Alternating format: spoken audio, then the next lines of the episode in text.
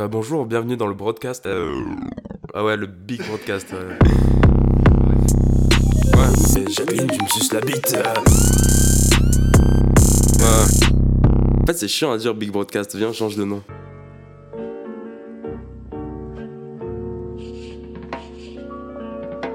Salut, salut JD. Hey yo Salut, salut tout le monde.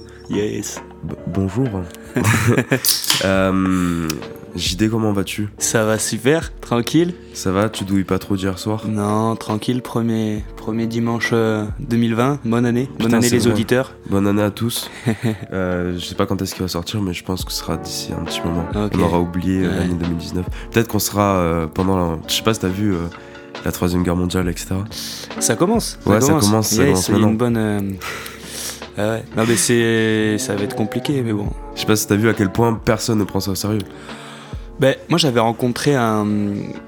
Il y avait un porte-avions américain qui était en, en po- en poste à, à Marseille, ils avaient fait une escale, et j'avais croisé au Courju un pilote, je te jure que c'est vrai, un pilote d'avion, et il m'a dit, euh, il était en mode, alors je sais pas s'il avait euh, complètement le cerveau lavé par euh, Trump, etc., mais il m'avait dit, ouais gros, cet été, il m'a dit, dans 2-3 ans, ça sera euh, Russie, Chine, Iran contre euh, l'OTAN, donc faut commencer à, à se Faut préparer. commencer à se préparer. Faut commencer à se C'est préparer. un mec, t'imagines, il vit dans cette peur-là déjà, maintenant, genre? Ah, mais je pense que quand tu bombardes des mecs euh, au Yémen, euh, tu, dois, tu dois avoir un certain level de, De folie. de folie. ouais. Ah, en fait, tu vis pas dans la vie réelle, je pense. Tu es dans Call of Duty dans ta tête, c'est Ouais. pas possible. Ah, le pire, c'est les, les pilotes de drones Ouais. américains Bah ouais. qui, en fait, eux, ils sont pas sur le terrain et Ouais. ils, Ah, ils tuent des gens à distance, en fait. Ce qui fait qu'en fait, c'est un poste vacant parce que tous les gens, ils partent. T'as vu Black Mirror ou pas? Ouais. T'as vu euh, l'épisode euh, où en gros ils mettent des trucs dans le cerveau des, Ouais, des soldats américains ouais, De gros, ouais. c'est exactement ça. Juste qu'en fait, bah, là c'est une vidéo. Bon, du coup, on a digressé de ouf, carrément. Mais euh, JD, tu es rappeur.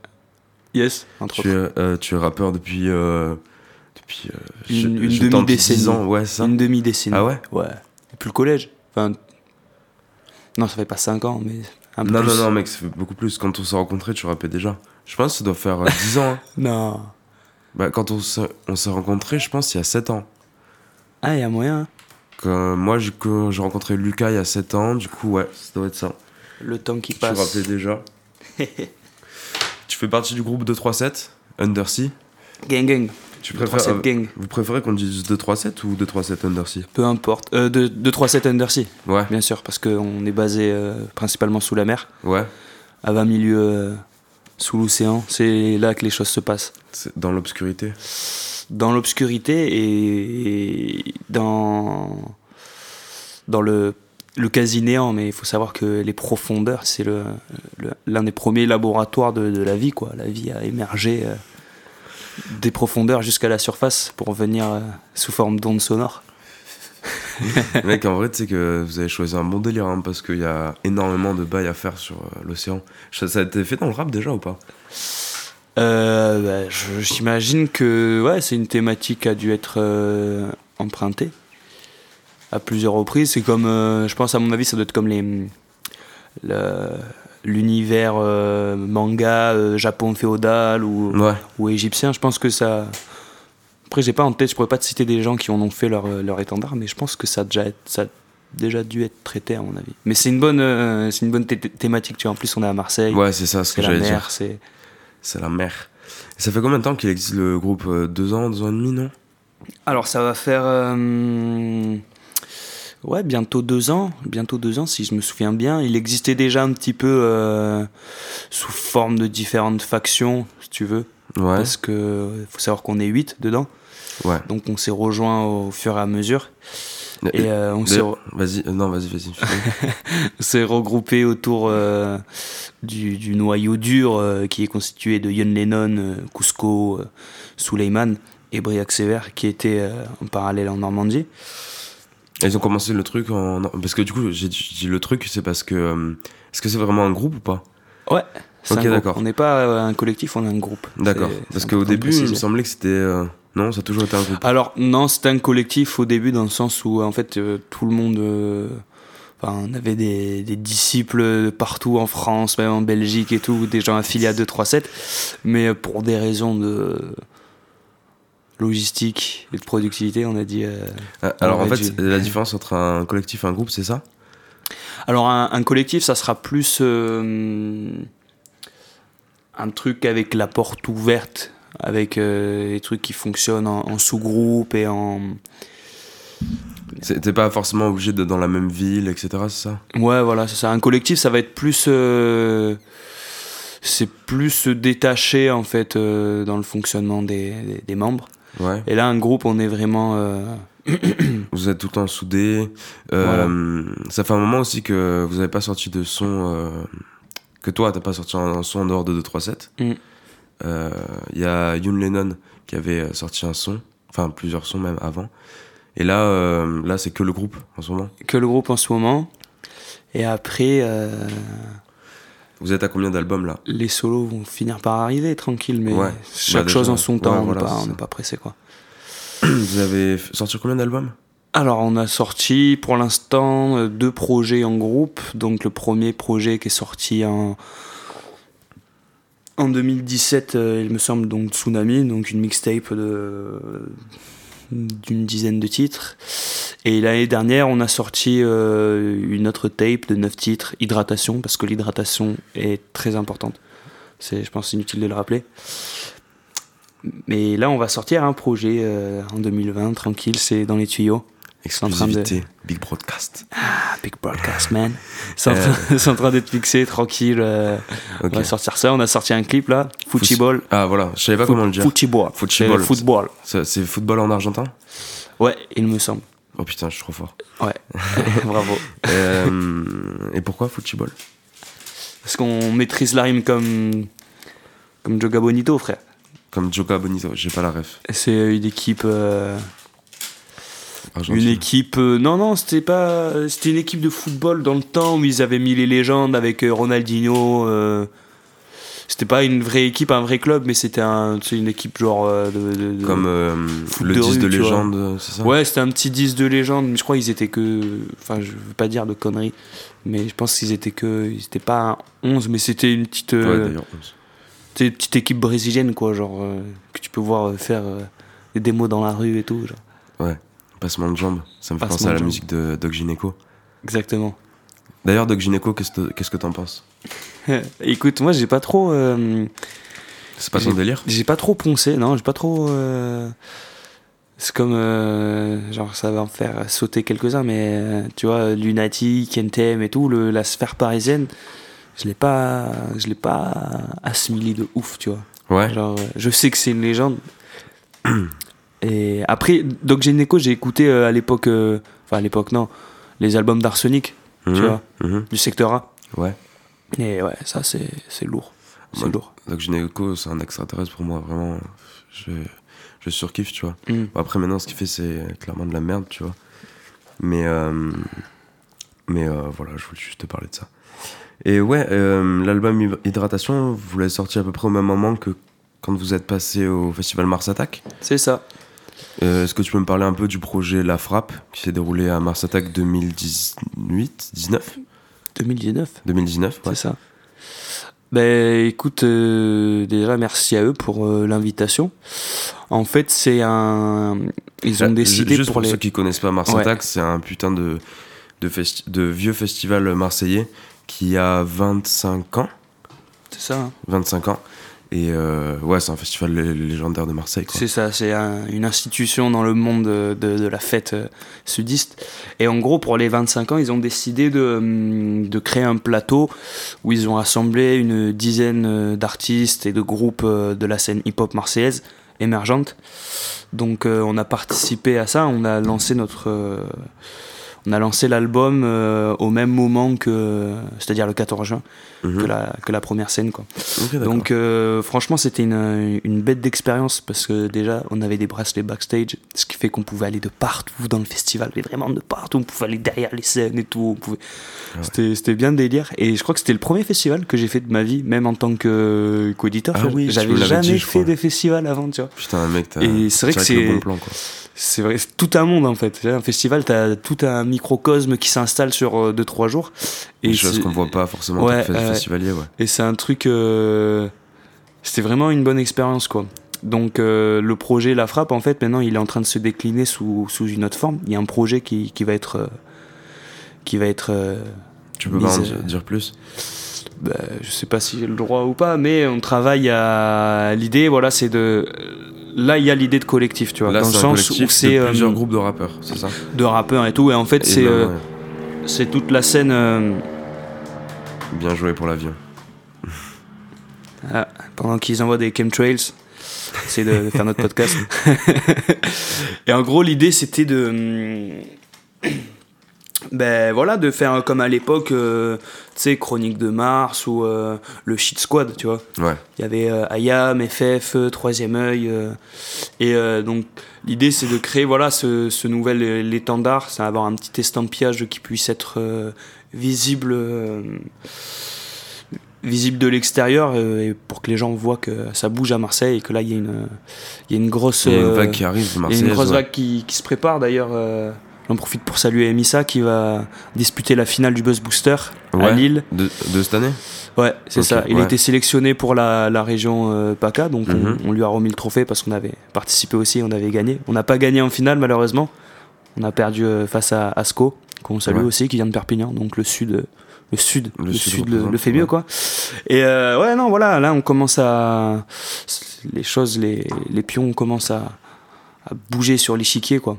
Et Marseille c'est, en train de devenir euh, autre chose.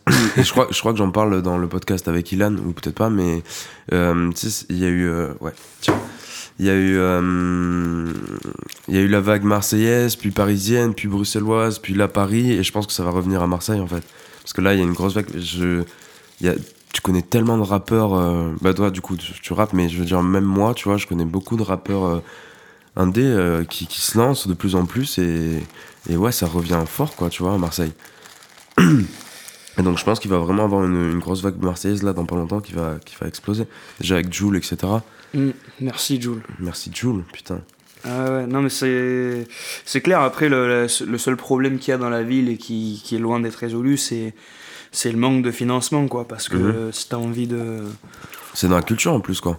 Ouais, c'est dans la culture, mais si t'as envie d'avoir une rentrée d'argent, ne serait-ce que des concerts de rap à mhm. Marseille, euh, si tu fais payer la place 10 euros, mais moi, en tant que mec euh, d'Anville, court le jus, euh, grattage ah de club, si tu connais pas cher. un minimum, euh, c'est cher, tu vois. Donc, faut. Donc, surtout à 8, après, tu vois, je me, je me, je me mets. Enfin. Je veux pas vendre la peau de l'ours avant de l'avoir tué en disant ouais il y a un gros truc qui se prépare et tout parce que quelque part ça fait aussi pas mal d'années qu'on dit ça que ouais on est sur le point de faire un truc mais à chaque fois ça s'essouffle et mhm. ça retombe jamais parce que justement il faut être dans des logiques dans des pas mercantiles mais euh, de viser court moyen long terme quoi et en fait c'est euh, comme disait Nipsey Hussle pas ton âme mec c'est un marathon quoi faut vraiment voir sur le long terme et ça c'est pas évident parce que rien que socialement culturellement Marseille c'est une ville pauvre et populaire mhm. et en fait le retour qu'il y a euh, du rap à Marseille il est aussi lié notamment au fait qu'il y a beaucoup de Parisiens et beaucoup de gens qui sont pas de Marseille qui viennent qui mhm. appartiennent à au CSP+, etc. Euh, et qui, euh, qui sont séduits par cette proposition urbaine. Donc, grâce à eux, entre guillemets, on peut... Il y a des... il y a des gens qui ont des skills, des savoir-faire pour accompagner les, les artistes. Après, il y a beaucoup, beaucoup, beaucoup d'appelés pour très peu d'élus, malheureusement. Et c'est en ça qu'il faut... qu'il faut établir ses, stratégies, tu vois. Mais après, ça bouge bien, c'est cool, même dans les soirées, dans, dans le monde de la nuit et tout. C'est Marseille, ça commence un peu à être, à, être réputé, même en dehors du rap, tu vois. Mhm. Euh, que ce soit euh, les maraboutages, euh, les Tourkistan, les. Comment ça s'appelle Métamorphose. Les méta. Les méta, ouais, ça c'est. Métaphore, voilà, métaphore collectif. Ok, d'accord. Donc il y a plein de. Ouais, Marseille, c'est un peu un nouvel Eldorado pour, pour tous ces gens-là qui ont envie de se retirer de la, de la vie stressante pour avoir des loyers pas chers et, du soleil. Bah pour, le moment, ouais. C'est une problématique, mais en même temps, c'est bien, mais c'est à double tranchant parce que c'est pour ces populations-là qui vont apporter de la richesse qu'on va laisser des quartiers à l'abandon et que après ben, des immeubles ils s'effondrent et après on va expulser les gens parce que c'est pas les types de populations qui sont désirables dans un centre-ville. Donc la, paupé, la paupérisation, etc. Donc Mhm. bon, il y a un lot de problématiques, mais c'est intéressant parce que le rap, il est et justement, il est en, il se nourrit de, de son contexte extérieur Ouais, finalement. ouais, tu vois. carrément. Donc euh, je pense que nous aussi en tant que rappeurs et en tant que Marseillais, on a, on a une, une double responsabilité quoi. Carrément, carrément. Euh, Carrément. Désolé, Ouais, non mais mec, Sans je- je, transition. je sais pas comment rebondir sur ça. Euh, pour revenir au festival, Ouais. donc en fait, euh, le projet La Frappe, vous aviez une scène euh, et vous, jouiez, vous jouiez, vous jouez, vous jouez euh, entre. euh, Nous entre- jouissons Voilà, c'est ça. fort sur la scène.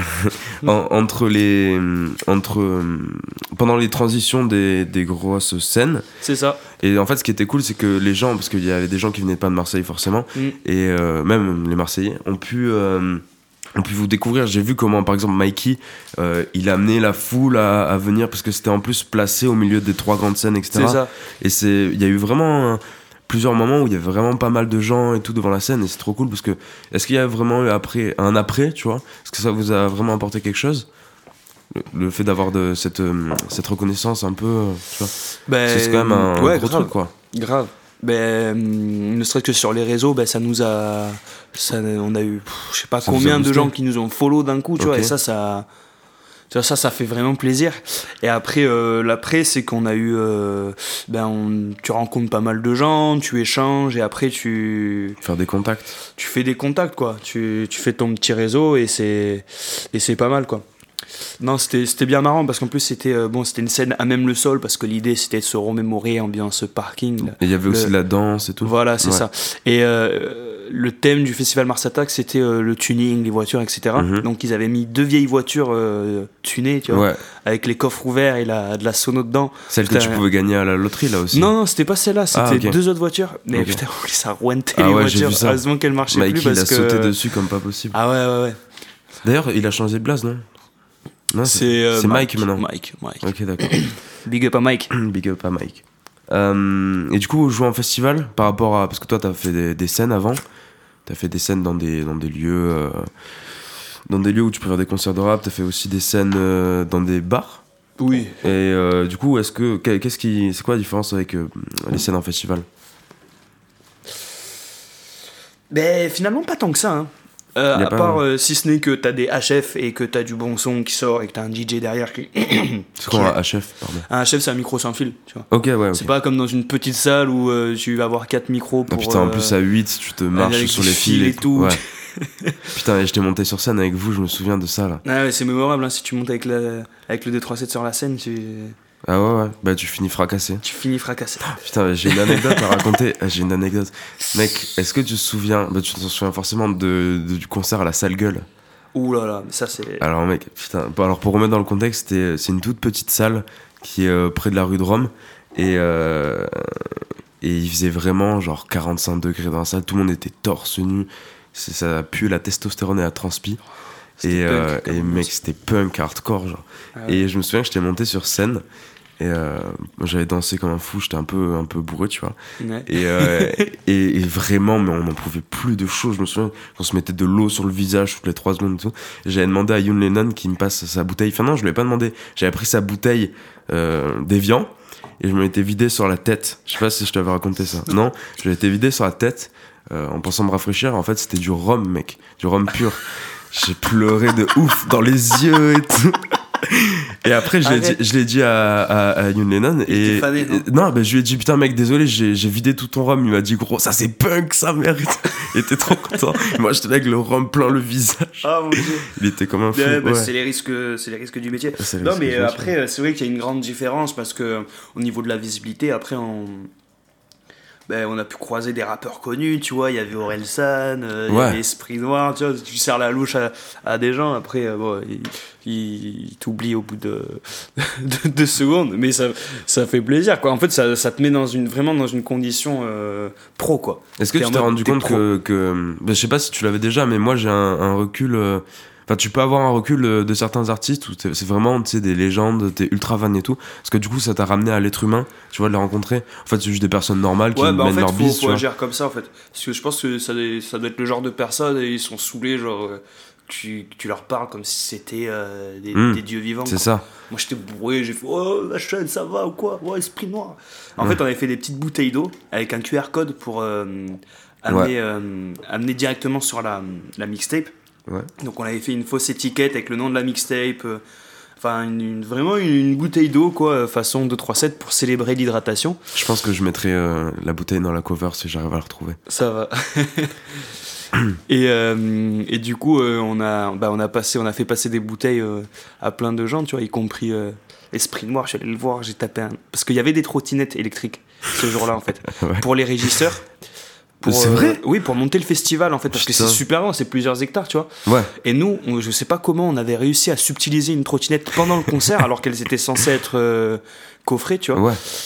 Et euh, du coup, euh, j'arrive dans les loges comme ça. Et en fait, les loges, c'était un grand hangar où il y avait euh, comme un, un open space, un open space, tu vois, avec euh, les loges de chacun, comme ça, Ouais. séparées par des petits trucs.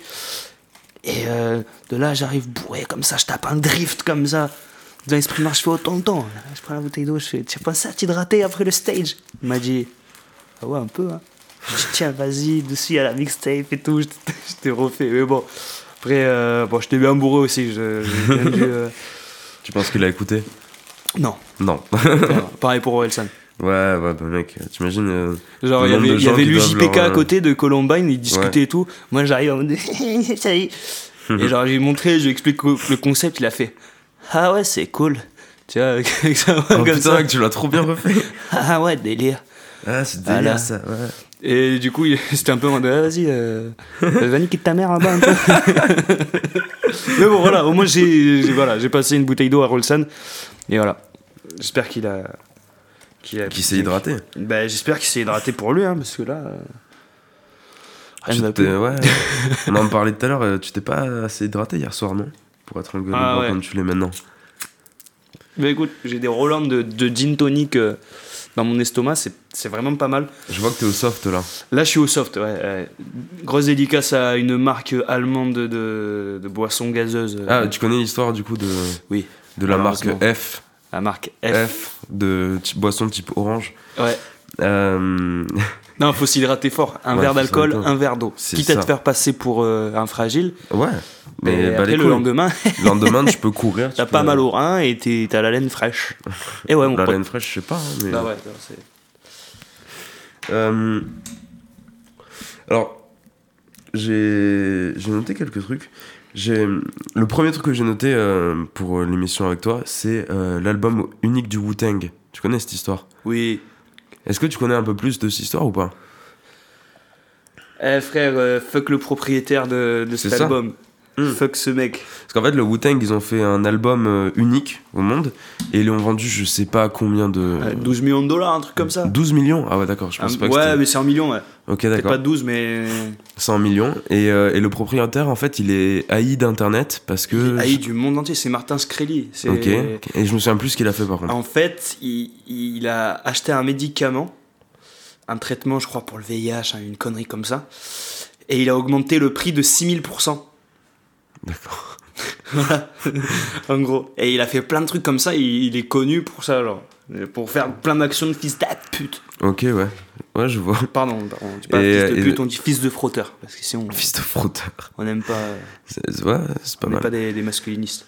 Ouais, putain. Et du coup, euh, parce qu'en plus, je crois que quand tu l'achètes, l'album, c'est pas un truc de. Tu t'obtiens les droits et du coup, tu as le droit de le diffuser, il me semble.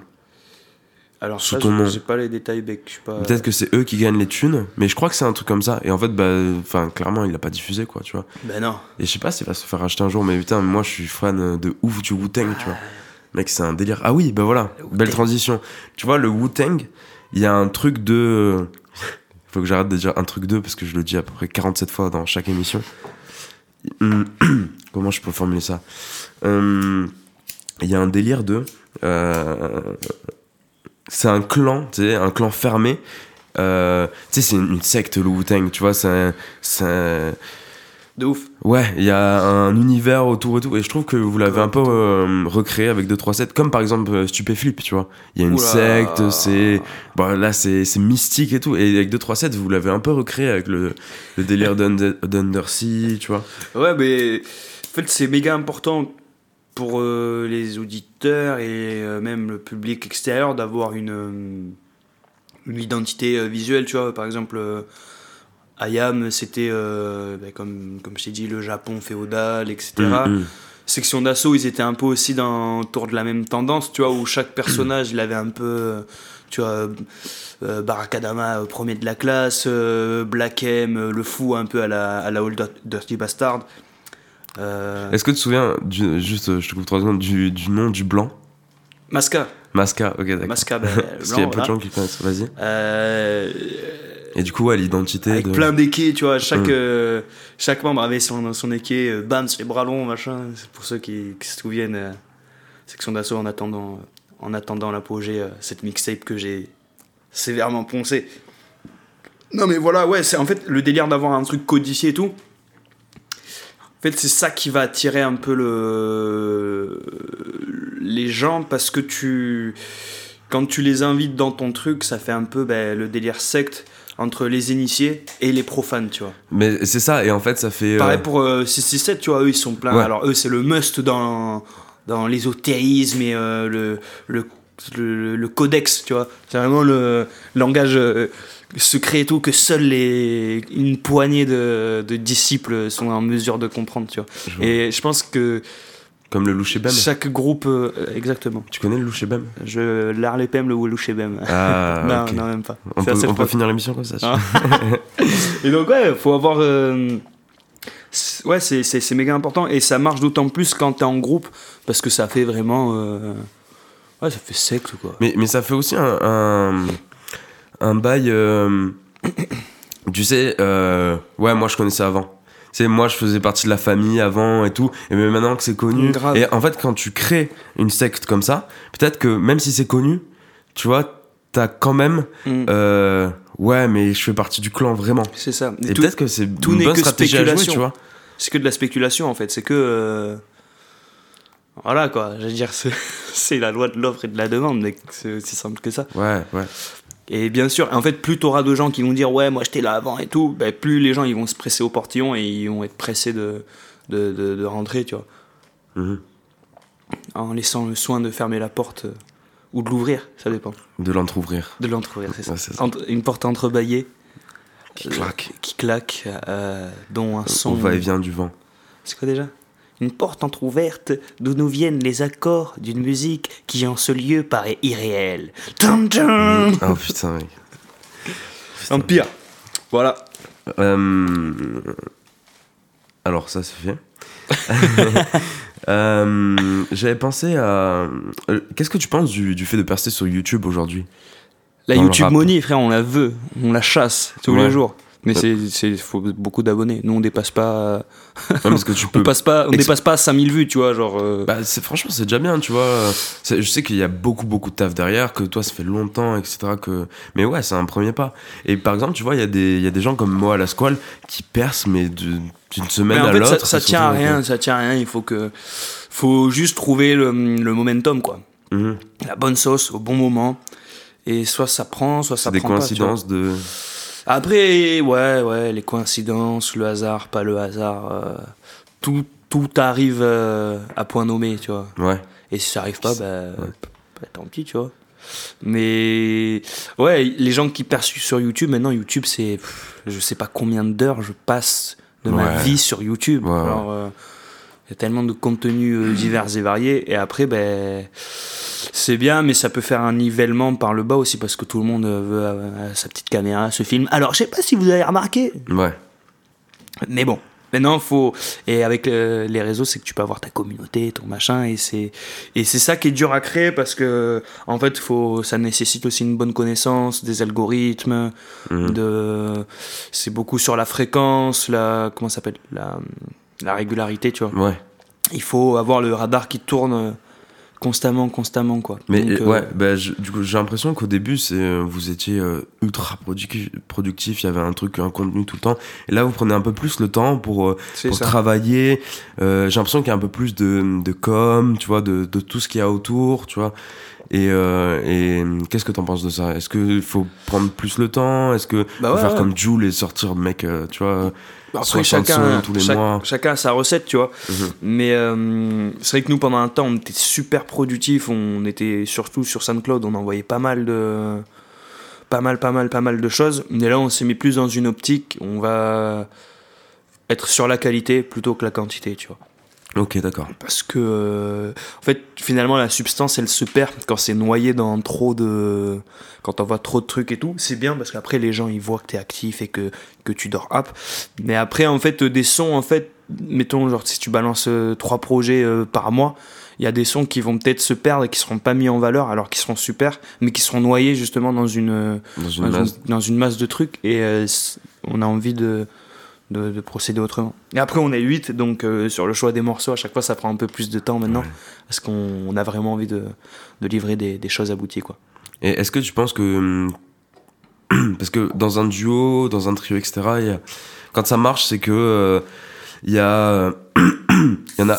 et ça se complémente. Est-ce qu'à 8, ça, ça, ça peut quand même se complémenter, tu vois? Est-ce qu'il y a vraiment chacun qui a son délire, tu vois? Ouais, bien sûr. Ouais. Bien sûr, mais c'est justement euh, ça qui est intéressant, c'est que plus il y a de gens, donc plus il y a de diversité, donc plus tu travailles avec ces gens-là, plus tu vas trouver ton ta patte à toi en fait. Ok. C'est-à-dire Ouais, que tu vas essayer de, de faire changer. euh, De, de, ouais, de trouver ta patte, de. Pas d'être différent des autres, mais de trouver ta trace un peu, tu vois. genre l'autre, c'est celui qui n'est pas moi, tu vois. Ouais. Donc par conséquent, ça te ça crée une sorte de, de- musicalement ça crée quelque chose d'assez euh, virtueux, tu vois, parce que tu arrives à faire un ensemble homogène avec plusieurs identités différentes. Mais de façon à ce que ça reste cohérent. Et après, euh, chacun dans son coin va perfectionner son style. Et après, on retourne à ce truc euh, un peu secte et tout, Wu-Tang, tu vois, c'est comme des, des X-Men ou des, ou, ou des moines Shaolin, tu vois, qui. tu des, chaque moine Shaolin en soi, il a son, son style de prédilection. Les. Tortues Ninja. C'est ça. Par exemple, euh, il y en a, c'est le style de, le style de la mouette. C'est quoi le style de la le moitié style de la mouette, c'est. Du gabian Euh, du gavian. Le pire des gavians des barques, comme dirait euh, ce bon vieux Freeman. Mais euh, non, je sais pas, tu vois, il va y avoir un gars, il va combattre euh, en mode de défensif. Tu vois, c'est comme une équipe en fait. Mhm. C'est comme une équipe. Il y en a, ça va être les ailiers, ils vont faire les passes D. Il y en a, ils vont défendre. Il y a le gardien de but aussi, Mhm. qui, tu vois, euh, Steph Le gardien de but, ça serait euh, celui qui fait les prods. Euh, pas forcément. Après, on n'a pas attitré euh, vraiment, tu vois, à l'attaquant de pointe et tout. mais être trop drôle de faire un son un- sur ça. Ouais, ouais. Briac Sévère, ouais. Briac Sévère, gros big up à ce producteur fou qui est complètement talentueux et délirant. Euh, J'en profite pour euh, le mettre un peu dans la lumière parce que sans les beatmakers, on n'est rien, Mais rien du tout. Mais surtout aujourd'hui, Ouais. où, euh, Les où, Murder euh, pour euh. sortir de, de- du, du truc du flow, etc., il faut vraiment Ah, avoir une maintenant, en prod. gros, les, les hits, en fait, ça, ça dépend à 70% de l'instru, Ah en fait. Mais quand tu écoutes du Ayana Kamura, euh, ses paroles, bah, tu, tu fais pas gaffe. quoi. C'est vraiment comment grave, pareil, elle s'adapte à la musique de base. C'est c'est même euh, les rappeurs nouvelle génération là, tous les 2000, euh, 2001, 2002, les Lil Mhm. TK, les Lil machin, les Young machin, machin. Mhm. Mais c'est c'est que des enfin c'est des bangers donc c'est les beatmakers qui font le- la majeure partie du taf et maintenant Mhm. ils ont, prennent. De plus en plus. hein. c'est un nouvel âge d'or aussi pour les beatmakers parce Ouais. qu'ils ont ils- euh, je trouve qu'ils là ils tendent maintenant en ce moment à avoir la reconnaissance qu'ils auraient dû avoir depuis, euh, Depuis le début en fait Ouais, ouais. tu vois. Donc euh, voilà c'est cool. J'en profite pour le casse-tête de ouf parce qu'il est il est trop chaud. Et grosse dédicace aussi à mon pote Jacqueline qui a posé une prod sur le dernier album de Népal. Ouais, j'ai vu Rest ça. in Peace. Il sort, il sort le combien? je crois que ça va sortir là dans demain Le 6, ouais, le demain, 6 janvier. demain. Ah ouais, il sort demain. Ça sort demain. Je, Et, euh, donc c'est un gars de Marseille Ah, aussi. pas le 10 Voilà. C'est un gars de Marseille aussi. Ouais, Ouais. On, a, on, est, on a des gars chauds hein, dans, À Marseille, ouais, en prod, dans la, zone. hein. Et t'as vu qu'en plus, euh, maintenant, euh, les beatmakers, ils font leur album Et ils invitent. euh, ça c'est de la trop bombe. lourd, mec. C'est de la bombe. C'est trop trop bien. Ah ouais, et euh, j'espère que ça va être de plus en plus écouté, de plus en plus mis Mm, en mm. avant parce que c'est Mm. vraiment. Ah, mais c'est un format intéressant ça parce que c'est c'est aussi un exercice de style pour euh, pour les, les, les rappeurs quoi. C'est pas leur album, ils, ils sont invités. C'est pas eux les stars, mais c'est quand même eux les stars, tu vois. Donc il y a un truc assez intéressant. Moi j'ai bien aimé la, la dernière euh, le volume 2 de la tape de Ikaz là. Ok. Tu as, tu as écouté un peu? Mais mec, moi, tu sais que. pff, bah, je, je le dis à chaque émission, mais en fait, je suis trop borné. Quand, quand je connais un artiste, j'écoute que le même artiste tout le Ok, temps. d'accord. Ouais, moi j'écoute les mêmes trop du collège. mal à- hein. Pas... Quoi? Ouais. J'écoute les. Ouais, mais t'es quand même vachement diversifié. T'as une culture rap et tout, euh, ouf. Mais euh, moi, c'est vraiment. euh, J'écoute. euh, ça me dérange pas d'écouter quatre artistes en boucle dans l'année, quoi, tu vois. Bah écoute, Icaz Boy, c'est un, un producteur de région parisienne, je crois. Et c'est un pote à. Midsizer. Midsizer aussi. Ouais. Très lourd. Très très lourd. Ça, c'est.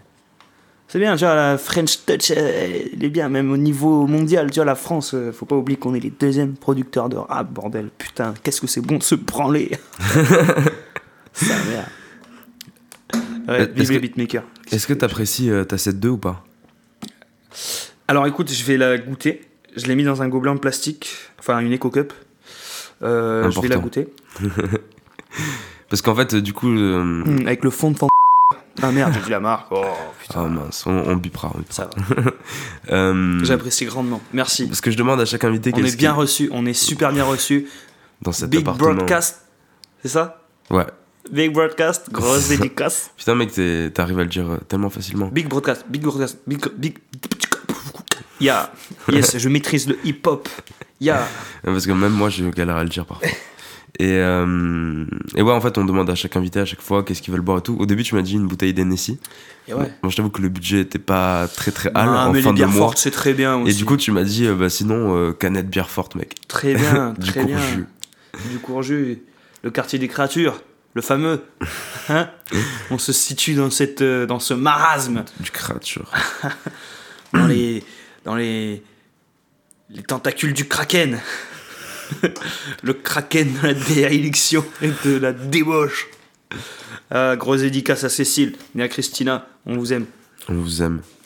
Sans transition, du coup, qu'est-ce que tu penses de, de l'arrivée des, des caméras de surveillance dans la rue? Parce qu'il y a de plus en plus, et j'ai l'impression que ça a été vachement oublié. Parce que, est-ce que j'arrive. Enfin, t'as du mal à te souvenir de quand est-ce qu'il y en avait pas, quoi, tu vois? C'est vrai, c'est arrivé. Euh... C'est que c'est arrivé euh, Je saurais pas dire. furtivement comme ça, on l'a pas vu venir, mais maintenant. Il y en a de partout, mec. Alors, euh, le problème, c'est que. euh, bah, on entre dans l'ère, la fameuse ère Big Brother. Si vous avez rien à cacher. euh, C'est de là que ça vient, Big Bro. Ah, Du ah, coup. caméra. Voilà. Ok, la secte est codifiée. ah, ok. Ben ouais, si vous avez. euh, En gros, si vous avez rien à reprocher, euh, laissez-vous filmer, quoi. Mais. euh, Bah, je suis pas d'accord, mec. hein. c'est non mais c'est ce qu'ils disent, c'est leur argument. Je suis oui, pas d'accord, ok, je pensais argument, que- Mais d'accord. c'est euh, en gros voilà pour votre sécurité, vous n'aurez plus de liberté. C'est ça. Donc ça, ouais ouais. parce mais- que en quand t'es quand t'es en primaire et qu'on te demande de signer un papier pour que soit sur la photo, moi j'ai jamais signé de papier pour qu'on me filme constamment dans la rue quand je vais acheter du pain, quoi, tu vois. Mm, mm, mm, mm. Et, et c'est quoi en fait T'imagines s'ils avaient fait des papiers pour que euh, pour que tu signes ou pas et tout, et du coup il y aurait des caméras qui floutent certaines Ah, personnes. ça serait bien. Ça serait bien. Mais sauf que là, le problème, c'est que maintenant, c'est plus des caméras, c'est euh, on va mettre des IA et tout derrière avec des systèmes de reconnaissance faciale. Comme à Pékin là. Ah, c'est n'importe quoi. Moi, ça me. Et ben là, en fait, la mise en place de caméras, ça va de pair avec la nouvelle politique euh, sécuritaire, euh, libérale, euh, etc., etc. à Marseille, quoi. Donc, leur but, c'est de réduire la criminalité. Donc, euh, c'est plus facile de coffrer des vendeurs de blondes que d'arrêter des élus de quartier corrompus, tu vois. Ouais. Donc, euh, c'est un peu hypocrite, tu vois.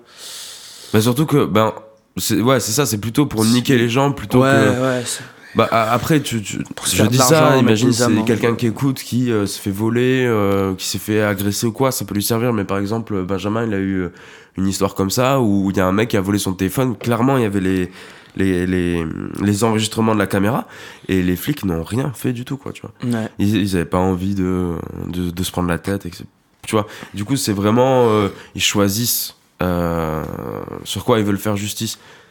T'as t'as froid, tu veux qu'on ferme? Et, euh, et ouais, mec, c'est enfin, c'est un ouf, quoi. Non, mais c'est c'est vrai Nos- que ça fait. Nos enfants, ils vivront dans un monde de ultra surveillé et nous, on aura connu le avant, tu vois. Ouais. Bah, faut. Je sais pas ce qu'il faut faire. Avant, il y avait les RG et maintenant, il y a les caméras, quoi. Ah non, il y a la 5G. maintenant, il y a la 5G. Ouais, bah écoute, euh, force à nous, hein. Il faut crever euh, les, les yeux du système. Faut crever les yeux de- des caméras, mec. Ah, eh, mec.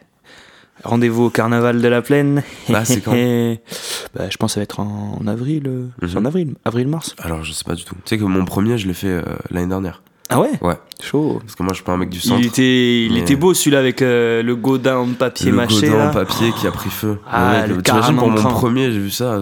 Magnifique, magnifique. Godin, notre Bouteflika à nous. Ah, ouais. Dégage. Qu'est-ce qui devient Putain, là, le raid, ils vont débarquer, ils vont défoncer la porte. Oh là, vous avez parlé mal du régime. On va vous matraquer la gueule. Non, non, c'est chaud, c'est chaud. Avec une petite voix de Stallone. Ouais. Putain, les Robocop. Ben, les forces de l'ordre, hein, encore une fois. euh, on va pas en revenir sur le morceau polémique euh, de 13 blocs. euh, F le 17. F le 17. Qu'est-ce que- quel est, euh, que- d'où tiennent-ils leur légitimité à frapper des gens? Ça, je qui... Moi, j'ai pas signé pour ça. hein, C'est comme les papiers d'autorisation Ouais, de filmage. ouais. J'ai pas, j'ai pas souscrit euh, pour me faire euh, arracher la gueule par des gaz lacrymaux et et des matraques. Et je crois que j'en parle euh, dans le podcast Dylan, mais tu te souviens quand je me suis fait taper par un baqueux Ah ouais. Et que c'est toi que j'ai vu directement après. Ah ouais, t'étais noir, etc. sonné, frère. Ah ouais. Et toi, t'étais en train de pisser entre deux poubelles avec un pastis à la main. J'en souviens très bien. Ah ouais, c'était au réformé à Ouais, côté des Danaïdes. j'ai couru vers toi, c'était la première personne que j'ai vue, et tu m'as dit, gros, qu'est-ce qu'il y a avec le la main Ah Je me ouais, suis dit. Non, mais Moi, j'étais sonné de ouf. Et ouais, mais Marseille, ça a toujours été euh, une avant-garde aussi. Je pense on... pour ça que les gens ça fantasment aussi autant sur Marseille, c'est parce que il y a le côté. Comme euh, dit Olas, c'est une, une zone de non-droit. Exactement. Ben, c'est et il y a un peu un tourisme malsain aussi au, euh, par rapport à Ah, Marseille. Ouais, j'ai C'est jamais qu'il pensé y a une sorte de voyeurisme, tu vois. Les gens vont à Marseille. Oh, t'es allé à Marseille, t'as fait Marseille. Genre, c'est une sorte de Vietnam. euh, tu vois, pour les gens, c'est un peu un, un lieu exotique à 3 heures de Paris. Enfin, putain, les Parisiens, Ouais. Je, désolé, les gars, franchement, s'il y a des Parisiens qui écoutent, il y a rien contre vous. C'est simplement. Oh, putain, belle. Il décapsule sa bière avec un gobelet en plastique. Je, je tiens à le noter.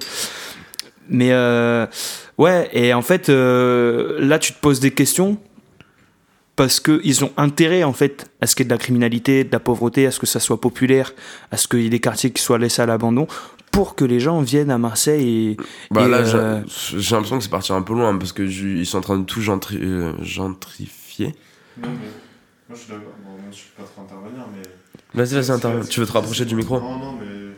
Ce que tu dis, c'est marrant, ça me fait penser. Fais pas le timide, qu'est-ce qu'il y a Allez, viens Alors, Pourquoi tu fais le on timide va faire intervenir notre, euh, notre magnifique euh, Efeb derrière les manettes euh, avec son petit chat, il est, il Non, est doux comme bonjour tout. à tous. Non, que- non, ouais, c'est marrant, ça me fait. que- Bon, après, je sais pas si t'aimes bien le rappeur ou quoi, Nekfeu, tu vois. Ouais. Mais pour reprendre une de ses phases, ça me fait penser à quand il disait euh, euh, les gens, les gens haut placés de la mode qui aiment bien le street art, euh, Ouais. tu sais, dans la rue, mais ne veulent pas le voir, ne veulent pas voir mes Scarla graffés en vandale. Exactement. Voilà, ce que tu veux penser, ça me faisait penser à ça. Je veux juste. euh, Des- C'est ça, c'est ça. C'est euh, Merci pour l'intervention. les gens. Ben enfin, moi ça me fait chier. Tu sais, euh, frère, t'es es là depuis six mois. Arrête de, de vouloir faire l'accent marseillais, frère. Mais moi je l'ai pas l'accent marseillais, frère. Un Bah, peu- si tu l'as. Non, mais je l'ai un peu. Mais j'ai- en fait, y a, quand tu pars de Marseille et que tu parles et que t'as pas trop l'accent, les gens te disent Oh, mais c'est marrant, t'as pas l'accent. Frère, Romeo Elvis, il a pas d'accent. Genre, euh, il parle pas Mm, en belge, mm, il est mm. pas. Il parle pas en belge.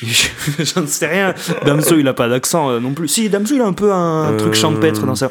Mais, genre, Champêtre.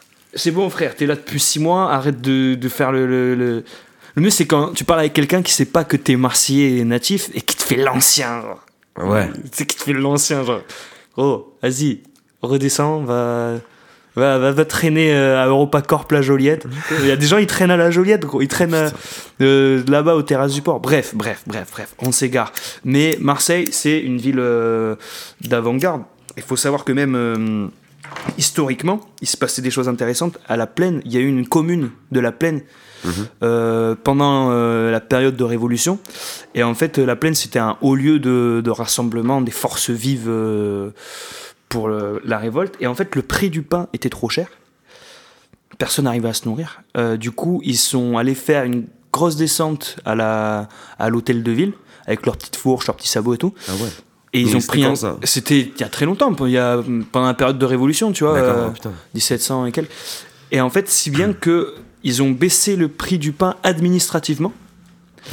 Donc, en Ça, fait, il y a tout le monde qui venait de la région pour acheter du pain à Marseille. Parce qu'il y a eu un décret comme quoi. Euh, et à la fin, ils se sont fait niquer parce que vu que c'était pas cher, il y avait plus rien, quoi. Mais euh, ouais, la plaine, euh, la plaine, la plaine, on y revient hein, toujours. euh, Force, force à la plaine. force à la plaine, honte à la soleam. Euh, et voilà. hein. J'espère qu'on va pas trop avoir d'en- d'ennuis. J'espère que. Non, pas du tout. Ouais, mais euh. Gérard Chenos faisait de- des très bonnes pizzas. Il faut savoir que le président de la Soleam était pizzaiolo euh, Ah ouais. à la base. Donc c'est un peu dans l'esprit de la Startup Nation et de la. Est-ce qu'il les faisait à Macronie. 4 euros ou est-ce qu'il les faisait à 12 Alors il les faisait au cours Jean Ballard. Je vous invite à lire euh, les deux livres de Philippe Pujol, euh, La Fabrique et La Chute du monstre. Là vous comprendrez un peu de quoi il en retourne, dans quel. T'es un euh, mec qui lit des livres Alors je bouquine, ouais, Ouais, ouais, tu ouais, bouquines, ouais.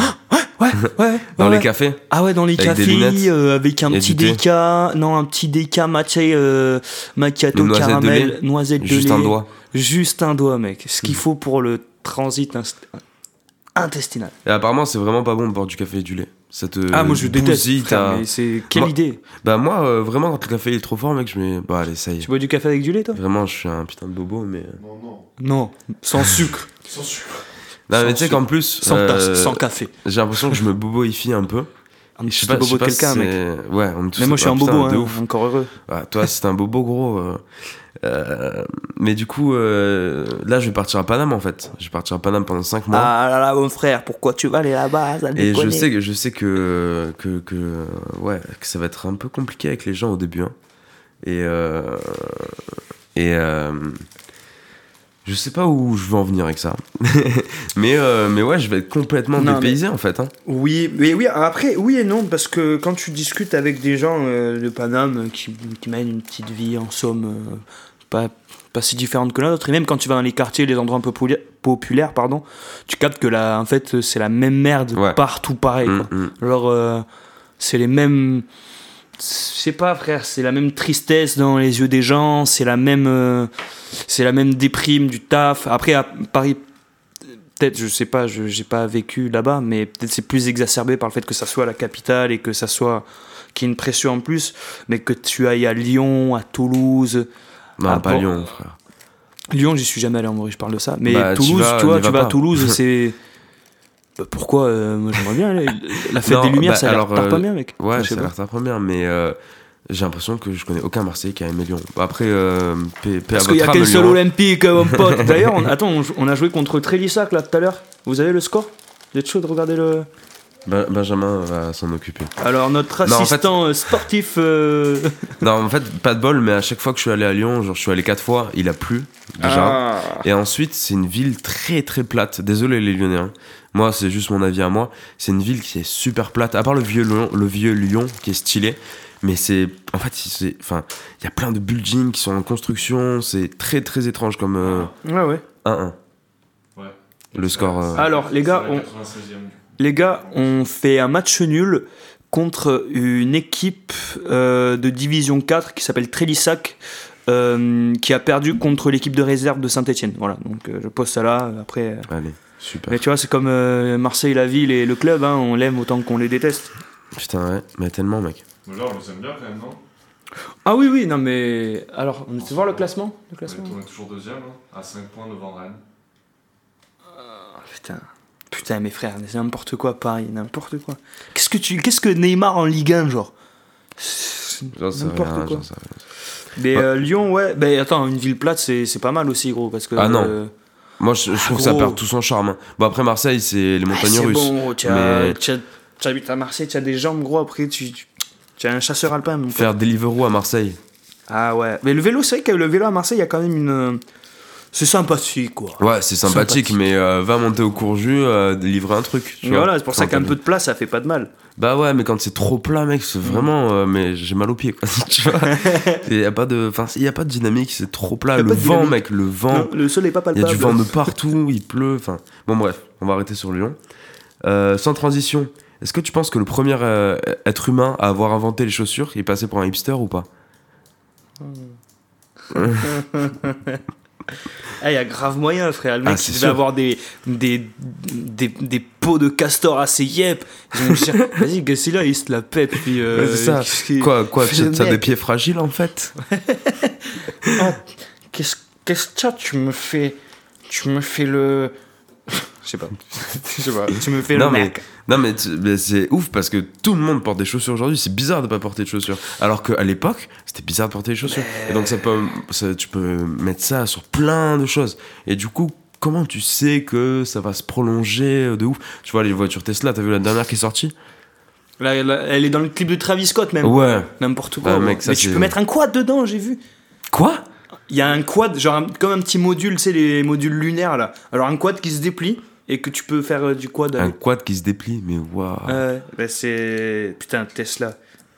Bravo, bravo, bravo, vous avez réussi à, à nous avoir en faisant des voitures dessinées par euh, des gars. Non, mais non, mais ça pose la question de, tu vois, euh, bah quelqu'un qui va innover, on va le prendre un peu de haut ou pour une merde et en fait, bah peut-être qu'il va changer l'histoire du monde. Qu'est-ce que t'en penses d'ailleurs de Elon Musk? Parce que j'ai eu le débat cette semaine aussi. Il y a des gens qui, qui pensent que c'est bah pas une grosse merde, mais que Je pense que c'est un- il doit être un peu taré dans sa tête, à mon avis. il est complètement taré. un Je sais peu- pas si tu suis son compte Twitter, il est fou, mec. Non, hein. non, je me préserve de Twitter, frère. Il, il est pas taré en mode euh, comme Trump, mais non, est- mais c'est un bon maboule, quoi. Ouais, il est, euh, il a beaucoup de recul sur ce qu'il fait. euh, il partage des mèmes sur Internet, etc. Non, mais il a com- je pense qu'il a tout compris à la com et à. Putain, j'ai mis de la cendre dans ma bière. Ah merde. J'ai fait l'erreur. Non, mais après, c'est très français de. Parce que nous, on n'est pas une nation. Euh, Sur l'évolution, on est très. capitaliste et Mm. tout, tu vois, même euh, en France, t'as genre euh, 12 millions de salariés, je crois, si je dis pas de conneries, tu vois. Donc il y a très peu de gens auto-entrepreneurs, les gens sont dans la sécurité. Mais parce dans- que c'est très dur d'être auto-entrepreneur en France. c'est Tu très dur parce qu'en fait, on est dans, 25%, on est dans tu un paradigme Ouais. euh, légal, euh, social et culturel parce qu'on a l'État-providence et tout qui fait que en fait, le, le, le salarié, le travailleur est, est très protégé. Et donc, ce- cette tendance de, des gens qui innovent et tout, c'est vrai que. euh, en France, on est assez voisin, on est assez voisin de son jaloux. Ouais, c'est ça. On est assez jaloux de son voisin, pardon. Ouais. Et euh, genre, on parle pas d'argent, tu vois. euh, Mhm. Après, moi, je dis pas faut faire comme les States, euh, flexibilité du travail à 100% et tout. Mhm. Mais c'est vrai que c'est très français de, de vouloir tirer un peu les autres vers le bas pour que dès quelqu'un qui sort un truc, on va, on va rager de pas l'avoir fait nous, tu vois. Genre, après, peut-être que c'est humain. Mais j'ai l'impression qu'en France, dans le cadre dans lequel on, on se situe, c'est plus, c'est plus exacerbé, quoi. T'as une anecdote sur ça? Quelque chose qui est sorti que tu te dis putain, euh, j'aurais dû le faire moi? Ou alors quelque chose, t'as une idée de quelque chose, tu l'as vu sortir, tu l'as fait putain, pourquoi je l'ai pas fait? Moi j'ai une anecdote si tu veux réfléchir en attendant. vas-y, vas-y. Alors, il y a un moment dans ma vie un peu triste où je voulais travailler. euh, euh, je voulais faire de la pub. Et en fait, bah, le mec, le monde de la pub, tu vois, genre, c'est. C'est vraiment un monde où tu te noies. Et, et moi, en tant que. Tu vois, je, je fais du graffiti, etc. C'est un peu le même délire en soi, tu vois. Mm. Sauf que la pub, il y a quand même un truc ultra commercial, etc. Et en fait, j'avais eu l'idée de euh, faire une pub qui passerait à la télé. Où en fait. Bon, alors, il va falloir que je, je l'explique très très bien. Euh, commencer ta pub avec une fausse pub. Euh, exemple, tu as une pub Nivea qui passe juste avant. Commencer avec une pub euh, comme ils ont fait. Bah, en fait, c'est McDo qui a fait ça après, tu vois. Et euh, donc en fait, McDo, ce qu'ils ont fait, c'est que la pub, elle commence par une meuf qui se, qui se douche, tu vois, il y a un zoom et tout. Mais en fait, non, non, non, en fait, c'est pas une pub, pour, une pub pour ça. C'est juste qu'on sort notre nouveau burger, tu vois. Et en fait, euh, avec, sans transition et tout, ça passe bien parce que du coup, tu t'attends à voir quelque chose et d'un coup, t'as un bam. Non, non, c'est juste des burgers. Ils ont fait une, un truc sur ça. Et mec, j'étais trop dégoûté de pas l'avoir fait avant, tu vois. Et De ouais, pas avoir donné l'idée. tu vois. Mais parce qu'en fait, les idées, elles volent dans le. Tu vois, elles volent dans, dans l'espace et personne. euh, Et c'est celui qui va la choper en premier. C'est ça. Et après, bon, faut, faut ravaler son ego, tu vois. Pareil pour les, les punchlines et tout, tu vois. Euh, moi, un petit rappeur, j'ai déjà sorti des trucs, des, des rimes, tu vois, mais c'est des rimes, tu vois, c'est des mots, ils disent appartiennent à tout le monde. Ouais. Que après SCH ou Dinos, ils vont rapper, et je vais être là en mode putain. Putain, j'avais sorti avant, mais je suis pas Ouais. assez connu, frère, mec. Et après, on peut te dire, toi, tu l'as volé à Dinos. Exactement. Ouais, putain, c'est horrible, mec. Est-ce que t'as ce truc-là de. quand t'as hum, quand t'as une, une punchline en tête qui te vient trop vite, tu, tu dis, oula, c'est peut-être. euh, tu vois, tu te fais trop influencer. Ouais, et ouais, du bien coup, sûr. euh, tu ressors un truc que t'as déjà écouté et tout. Et Ouais, ça arrive des fois. ouais, Moi, ouais. j'ai peur de ça. hein. Toi, J'ai peur de faire un truc. un euh, graphe, euh, ouais, un motif. Putain, mec, ou- j'ai encore cendré dans ma bière, c'est horrible. Putain, je suis vraiment envié. T'es le standard juste là, mec. C'est c'est ça que je comprends en plus, c'est un standard. Mais ouais, mais. mais pff, bon, Non, ouais, bien sûr, c'est. on va la boire quand même. Des hein. fois, ouais. euh, Des fois, tu crois avoir inventé un truc, mais en fait, tu... non, ça, ça existe déjà parce que le cerveau, après, euh, la mémoire, elle, est... elle peut être euh, cachée, tu vois. Elle peut être. euh, Enfin, tu peux avoir un truc de façon inconsciente que ton cerveau, il a retenu après que tu réécris. Et tu crois que c'est c'est toi qui l'as inventé, mais après, en fait, tu captes que c'est pas toi. Ça arrive, faut faire attention. À la base, on est parti sur l'être humain qui a inventé les chaussures. Mm. Dans le même genre, j'ai un truc, c'est. euh, Est-ce que toi aussi, tu te rends compte à quel point t'es bourré quand tu vas pisser? Parce que pisser, c'est un truc ultra quotidien que tu fais tous les jours, etc. Ouais. Et euh, le fait d'être euh, pas trop toi-même quand t'es un peu ivre, d'aller au chiottes, c'est vu que c'est tellement habituel, là tu te dis waouh. Donc Ouais. là, c'est pas comme d'habitude. débit. euh, Et moi, je sais que c'est comme ça que je note mes étapes. tu vois. D'accord, ok. Et donc là, je vais, au début, ouais, je suis pompette, je vais pisser, c'est sympa et tout. Et après, j'ai du mal à viser la cuvette. Je fais, Tu wow. mets des petits pluviomètres pour évaluer. euh, Et c'est comme ça que je me rends compte quand en plus t'es seul, t'es isolé, tu vois. Et euh, est-ce que toi aussi t'as ce truc-là ou pas? Alors, euh, ouais, ça se passe pas de la même façon, mais euh, déjà, la règle d'or, c'est jamais pisser après la première bière. Putain, mais mec, voilà, j'en parlais aussi cette semaine, c'est un truc de ouf. On est d'accord. J'en parlais cette semaine, c'est mais euh, c'est une légende et en fait j'avais lu des articles, je sais pas, il y a des gens qui aussi le prouvaient, etc. En gros, la règle c'est euh, tu vas jamais aux toilettes après la première bière, t'attends toujours la deuxième ou la troisième et en fait tu pisseras beaucoup moins euh, euh, toute la soirée. Enfin, tu iras beaucoup moins aux Ouais, toilettes, etc. Parce que moi je sais que j'ai une vessie ultra petite et ça m'est arrivé à, à Bruxelles du coup. Euh, de- d'attendre etc et j'avais pissé genre deux fois dans la nuit alors que moi je pisse vraiment 7-8 fois par jour tu vois et euh, bon voilà C'est vrai que c'est un bon indicateur de, hum, de, de bourréitude, et surtout quand, quand tu, tu pisses en fumant un pétard. Mec, c'est un. C'est, je sais pas, c'est. Tu sais, en plus, quand il fait froid et qu'il y a la petite fumée là, quand t'es dans. est-ce qu'il y a une mauvaise occasion pour fumer un pétard? Euh, oui, à l'enterrement de ta grand-mère. Putain mec, j'avais l'idée en tête. Je voulais, je voulais sortir ça. Ah, un enterrement, ouais, Non, pas ouf. euh, ben, ça dépend, hein, ça dépend. Chaque corps euh, et métabolisme est différent, donc euh, il n'y a pas de. C'est très très perso, hein. mais est-ce que t'as déjà, bon, on peut le couper, hein, mais est-ce que t'as déjà euh, baisé en fumant ou pas? En fumant? Ouais. Non. Enfin, après, il y a le pétard sur le sandbar, comme ça. Euh, tac, tu... Mais après, avec la cendre comme ça, tu tombes sur le bide, genre, c'est c'est compliqué, tu vois. Mais euh, C'est pas un délire BDSM hein, de cendrer sur la personne. Oui, alors ça s'appelle. euh, on m'a parlé d'un truc hier, un mouvement de l'art qui s'appelle le perversionnisme. Ah ouais, ok. Ma- mettons, genre, tu prends la main d'un- d'un d'un trisomique, tu la colles sur un mur, tu fais exploser un pétard dans sa main, et après, avec la trace, tu. On m'a parlé de ça dans une soirée. Alors, je côtoie des gens un peu bizarres, mais. Ouah, mec, c'est très étrange. C'est très étrange, mais sinon, pour fumer, euh, moi, je pense que la, La meilleure condition, c'est de. de pas trop bader à la base, tu vois. Et Ouais, mais c'est d'avoir comme une toutes les feuille. drogues, hein. et- C'est comme même l'alcool, tu vois. Oui, voilà, voilà, Faut voilà. être dans un bon mood. Sinon, c'est juste triste, quoi. Tu te fais du mal. Waouh, putain. Tu te fais du mal, mec. Tu te fais du mal, mec. Tu fais quoi si tu gagnes un million demain? Ah. Enfin, aujourd'hui même. Aujourd'hui? Là, maintenant. ben, Je paye ma tournée. Ouais, ben on est d'accord. On achète, euh, on prend chacun 50. Ouais. Euh, ben, on va manger et tout. On va manger au resto. On va manger au resto. Non, ce soir, je mange avec ma daronne. Mais euh... Mais c'est la question que je me pose. Putain, en plus, là, récemment, il y a plein de gens... Enfin, il y a plein de faits divers, tu vois, de gens qui trouvent euh, genre des, des, des, des- liquidités, genre des milliers d'euros par terre et tout, et qui Quoi les rendent à la Ah ouais police. En Allemagne, il y a eu ça il y a récemment, là. Qui les rendent à la police Il y a un gars, il a trouvé 16 000 euros par terre.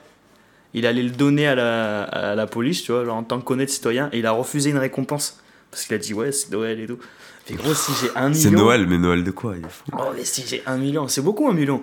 Déjà, je, je sais pas, frère, je, je l'investis, je mets dans la pierre, je, mets, je me mets de la sécurité, tu vois, je place, euh, je m'achète un putain de local. Moi, je ferais, tu vois, si j'avais vraiment de la thune, je ferais. euh, Parce qu'à Marseille, ça manque d'espace, euh, tu vois, les grandes salles de concert, c'est soit au Moulin, Ouais. soit à la franchie, donc c'est un peu Soit au doc, c'est en En train fait, de mourir. il manque une grande salle où tu peux faire du bruit et où ça soit un bar et en même temps qu'il y ait des studios et tout. En fait, moi j'aimerais trop, euh, tu vois, si j'avais vraiment beaucoup de thunes, je, lancerais, artistique, euh, ouais. une, euh, je sais pas, ouais, une, une- laisse tomber frère, frère un million, il faut le deuxième après.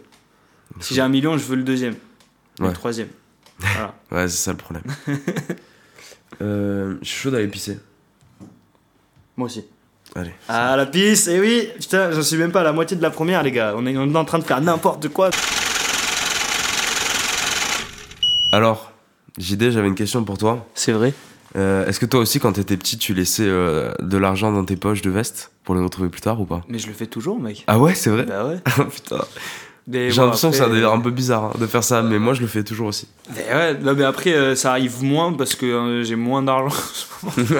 là, mais des fois, t'es là, tu trouves 5 euros, tu fais yeah Ouais, même si c'est 5 balles, tu vois, un billet de 5. Même euh, 50 centimes, c'est cool, tu peux t'acheter une clope. Lourd de ouf. Galérien du courju. Ah, on y retourne. Au courge. Tous les chemins mènent au courge au bar. T'es quel type de fumeur? Parce que j'ai l'impression que t'es pas. Est-ce que je te considère comme un fumeur ou pas? Ah, Je suis un euh, fumeur amateur. Mhm. Fumeur, euh, je suis pas. euh, je, je consomme pas trop de façon perso, mais j'aime j'aime bien. T'as la. SIG sociale Ah, tu parles de la cigarette? Ouais, je parlais, je parlais de la cigarette. je, je, Ouais, j'ai la SIG sociale. C'est- Le grattage est un bon moyen de. Non, mais je- tu fumes jamais de SIG solo, quoi. Ah, si. Ah si, ok, d'accord. Ah, si, si, si. ouais. Parce que moi, ça fait du coup 7 ans que je fume des clopes. Et euh, je me considère toujours pas comme fumeur. Et j'ai un gros problème avec ça, vraiment. Et, et j'ai trop peur d'être accro, alors que je sais très bien que, tu vois, si je fume pas pendant 4 jours, je suis un peu nerveux, etc. Ok. Et là, d'ailleurs, euh, putain, j'ai voulu arrêter, tu vois. 2020, je me suis Les dit, résolutions tombent à l'eau, mec. euh, ah, euh, euh, j'ai tenu 3 jours en fumant. 3 jours sans fumer. Et euh, j'ai fumé deux clopes hier. Puis hier soir, j'ai bu, j'ai fini mon paquet. Donc autant te dire que bon. Mais après, quand tu bois et tout, c'est compliqué. L'alcool appelle la clope et la clope appelle l'alcool, hein, comme Mm. on dit. Là, moi, c'est vrai que. Mais du coup, je fume pas seul, tu vois. C'est bien ça. Je fume jamais. Avant, je fumais euh, dès que le bus il avait 5 minutes, euh, tu vois, dès qu'il y avait Ah 5 ouais, minutes pour le bus, dès que. Clope, c'est de la merde. Hein. C'est clairement de la merde. Et puis c'est super cher en France, tu vois. super cher. Et puis, si t'as envie d'acheter des clopes pas chères, c'est des clopes du bled où c'est de la poussière dedans qui pue le, le cul, frère. Ouais. Puis les indus, moi, je suis. Enfin, j'arrive vraiment pas, quoi. Ah ouais? Ouais. Ah, c'est plutôt l'inverse, moi, tu vois. Ah ouais, bah, beaucoup de gens, hein, mais quand tu fumes des roulés, c'est un peu. Quand, après, tu fumes une Indus, pour tous les amateurs de roulés, voilà, ils connaissent. Quand tu fumes une Indus, mec, euh, t'as enfin, t'as l'impression d'a- d'avoir fumé euh, trois lattes sur une roulée, quoi. T'as envie de t'en griller une deuxième direct. Ouais, ouais. Ça fait rien du tout, quoi. Le- moi, le problème que j'ai avec la cigarette, c'est que quand j'en ai pas, ben, je, je gratte. Et quand j'en ai, ben, je donne parce que, en retour, tu vois, genre. euh, Mais ça, c'est la gens que je théorie du connais pas, tu vois, je donne. euh, je donne parce que euh, je me mets dans la position du gars qui a pas de clope et. Tu vois. Ouais, t'arrives à avoir Donc son en fait, j'ai jamais de clope en fait. C'est un te- théorème un peu. Tu te poses- Est-ce que tu te mets souvent à la place des gens ou pas? Ouais, je suis quelqu'un d'empathique de ouf. Non, mais c'est super important. hein. Non, pas, pas, pas forcément empathique, mais. euh, c'est super important de se mettre à la place des gens, même euh, avec qui tu discutes, etc. Euh, Ouais.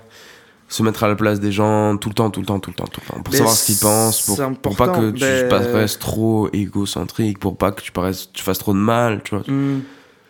Je pense que c'est important et on est doué de ça, nous, nous autres euh, êtres humains. Donc, euh, Pas tous, hein. oui, bah, plus ou moins, mais après, je pense que c'est euh, c'est ça qui nous permet de vivre et de, de créer une société. quoi. C'est de, de se mettre un minimum à la place de l'autre. Après, je vais pas te mentir, des fois, il faut se protéger et euh, c'est mieux dans ton intérêt de ne pas te mettre à la place de l'autre et ne, ne, ne prendre que ta, ta vision. Mais je suis persuadé que cette capacité à se mettre à la place de l'autre, c'est quelque chose de fondamental. Ouais. Parce que l'autre, c'est juste le.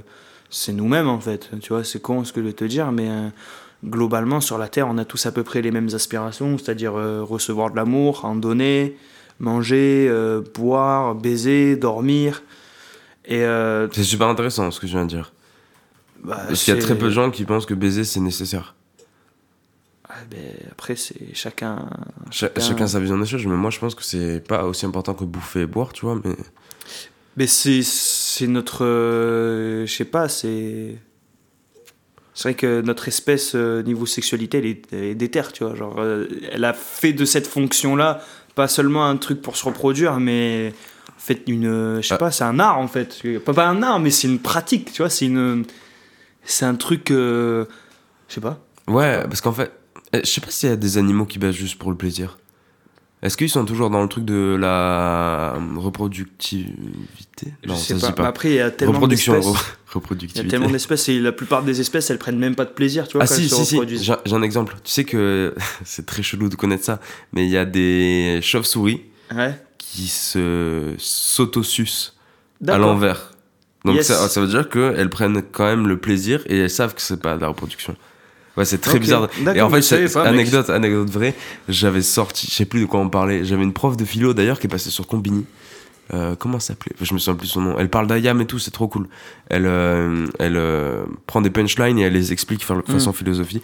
Et je sais plus pourquoi, en cours, elle demandait, justement, on parlait de sexe et tout, et on parlait des animaux, parce que c'est super. Moi, je trouve que c'est super important de se comparer aux animaux, tu vois. Mm. Et j'avais sorti cette année, j'avais levé la main, mec, et il devait y avoir 80 personnes dans la salle, et j'ai dit, bah ouais, il y a des souris, qui, des chauves-souris qui s'autosucent, quoi. Tout le monde m'avait regardé avec un air, mec. J'étais plus allé en cours, je crois, après. Ah ouais, bah écoute. Ah, euh, Elle m'a dit, mais comment tu connais ça? Je bah écoutez, euh, je m'intéresse aux animaux. madame, ouais, hein? voilà. Non, mais c'est marrant parce que quand tu dis se mettre à la place de l'autre, ne serait-ce que dans une relation, euh, se mettre à la place de l'autre, ça passe par le, le dialogue, tu vois, et par le. Et par le. Ah, mais Pas forcément. hein. Pas pense. forcément, mais l'échange, tu vois. Mhm. L'échange. C'est en échangeant que tu. Quand tu donnes, après, euh, tu jauges euh, la réaction de la, de la personne et après, tu, tu avises, tu vois. Mhm. Donc, euh, super important de, de se mettre à la place de l'autre parce que, encore une fois, on a on n'est pas si différents hein, les uns des autres. Mhm. Mettons, euh, lui il a une crête, l'autre il a un jogging. Euh, Peut-être que vu de l'extérieur, on n'a pas l'air euh, d'avoir grand chose, grand chose en commun, mais euh, en fait, si. On a tellement de, je pense qu'on a tellement de choses à partager que se, se mettre à la place de l'autre, c'est une. euh, C'est un devoir euh, vital, limite, en fait, Mhm. de, de survie. Pour, parce que pour vivre en- entre nous, oui. et rien que pour soi, parce que si tu t'efforces à te mettre, euh, entre guillemets, dans la peau de quelqu'un, ça va t'apporter, euh, ça va ouvrir tes horizons, quoi. Ça va ouvrir tes... Ton chakra. Ouais, ben ton, ton ouverture au monde et ta sensibilité, tu vois. La sensibilité, ça, c'est un truc qui se, qui se travaille aussi, je crois. Euh, quand tu parlais des jogging, euh, etc., est-ce que toi, t'es un mec qui, qui, qui, qui va s'habiller euh, pour monter sur scène ou pas? Tu vas choisir tes fringues Parce que j'ai pas l'impression que t'es un mec qui choisit tes fringues avant Bah, Ah, de sortir. si, si, Ah si, ouais si, mec, C'est je me vrai casse la tête. C'est Je me vrai casse la Ok, tête. d'accord, je veux pas penser. Ah ouais, je me casse la tête, des fois je suis en retard et tout, parce que je me dis non, ça, ça va pas et tout. Ah ouais Ouais, ok. je suis une vraie diva, moi, frère. Ah, je Et, suis la et du coup, sur scène, encore plus, du coup. Ben, sur scène, faut privilégier le confort, tu vois. Le confort et le. Des bonnes petites chaussures, euh, des- un truc Mhm. pouvoir turn up. qui va bien avec la lumière aussi. En fait, la vraie élégance et la vraie classe, c'est se mettre dans des habits qui te correspondent et dans lesquels tu te sens bien, tu vois. Mhm. T'as pas besoin d'avoir 10 000 marques et tout sur toi, mais moi je kiffe quand je sors de chez moi, que je suis, ah, je suis, en- ah, je suis bien, ça Ouais, va fringues, je suis à l'aise. Et là, ça te met de la confiance et tout. Et euh, le problème, c'est que chez moi, j'ai plein d'habits, sauf que c'est des habits euh, qui font des tailles différentes, des pantalons, des trucs, des couleurs différentes. Donc à chaque fois, j'ai trop de trucs. Et il faut que je trouve le bon, euh, le bon assemblage, quoi. Ok, d'accord. Mais voilà, après le problème c'est que on se... le matériel après il prend, il prend le dessus, tu vois, c'est con, hein. Mais euh, C'est vrai que se casser la tête pour s'habiller, c'est. Ben, c'est un peu aussi une injonction quoi qu'on a dans la société du paraître et du parce que on voudrait nous et quelque part c'est pas c'est pas tellement faux mais on est un peu ce qu'on laisse apercevoir tu vois Ouais. on est ce qu'on ce qu'on dégage tu vois donc c'est important de qui plus est sur scène d'être euh, en fait t'es un panneau publicitaire je, je suis- bonjour je suis le produit euh, JD On en parlait de avec Ilan de trois euh, scènes. de, du truc du personnage. Bien sûr, bien sûr. Après, euh, en fait, après sur scène, au contraire, tu peux laisser plus place à l'imagination, au déguisement, aux accessoires, Mhm. parce que c'est justement la scène est un espace où tu où il y a plus de limites, euh, limites de convention sociale. Limite, tu pourrais être sur scène à poil comme DJ Aline, en train de t'éclater des bouteilles sur la tête, parce que c'est un espace euh, magique. Mais sinon. euh, Ouais, là j'ai un petit jogging de l'OM, tu vois, des petites, euh, des petites. ASICS. Le jogging c'est confortable, c'est pas mal. Franchement, je le, je le recommande. ok. Et puis c'est tellement beau. Moi je trouve ça tellement beau une fille en, en jogging. Une fille en jogging? Moi Ok, j'adore. Ah, je trouve que c'est. Il y a un truc, moi. euh, Au collège, je me souviens, euh, vois, elles étaient là avec leur petit t-shirt gay, ça strass, euh, le, le survêt retroussé, tu sais, au niveau de la, de la, de la taille.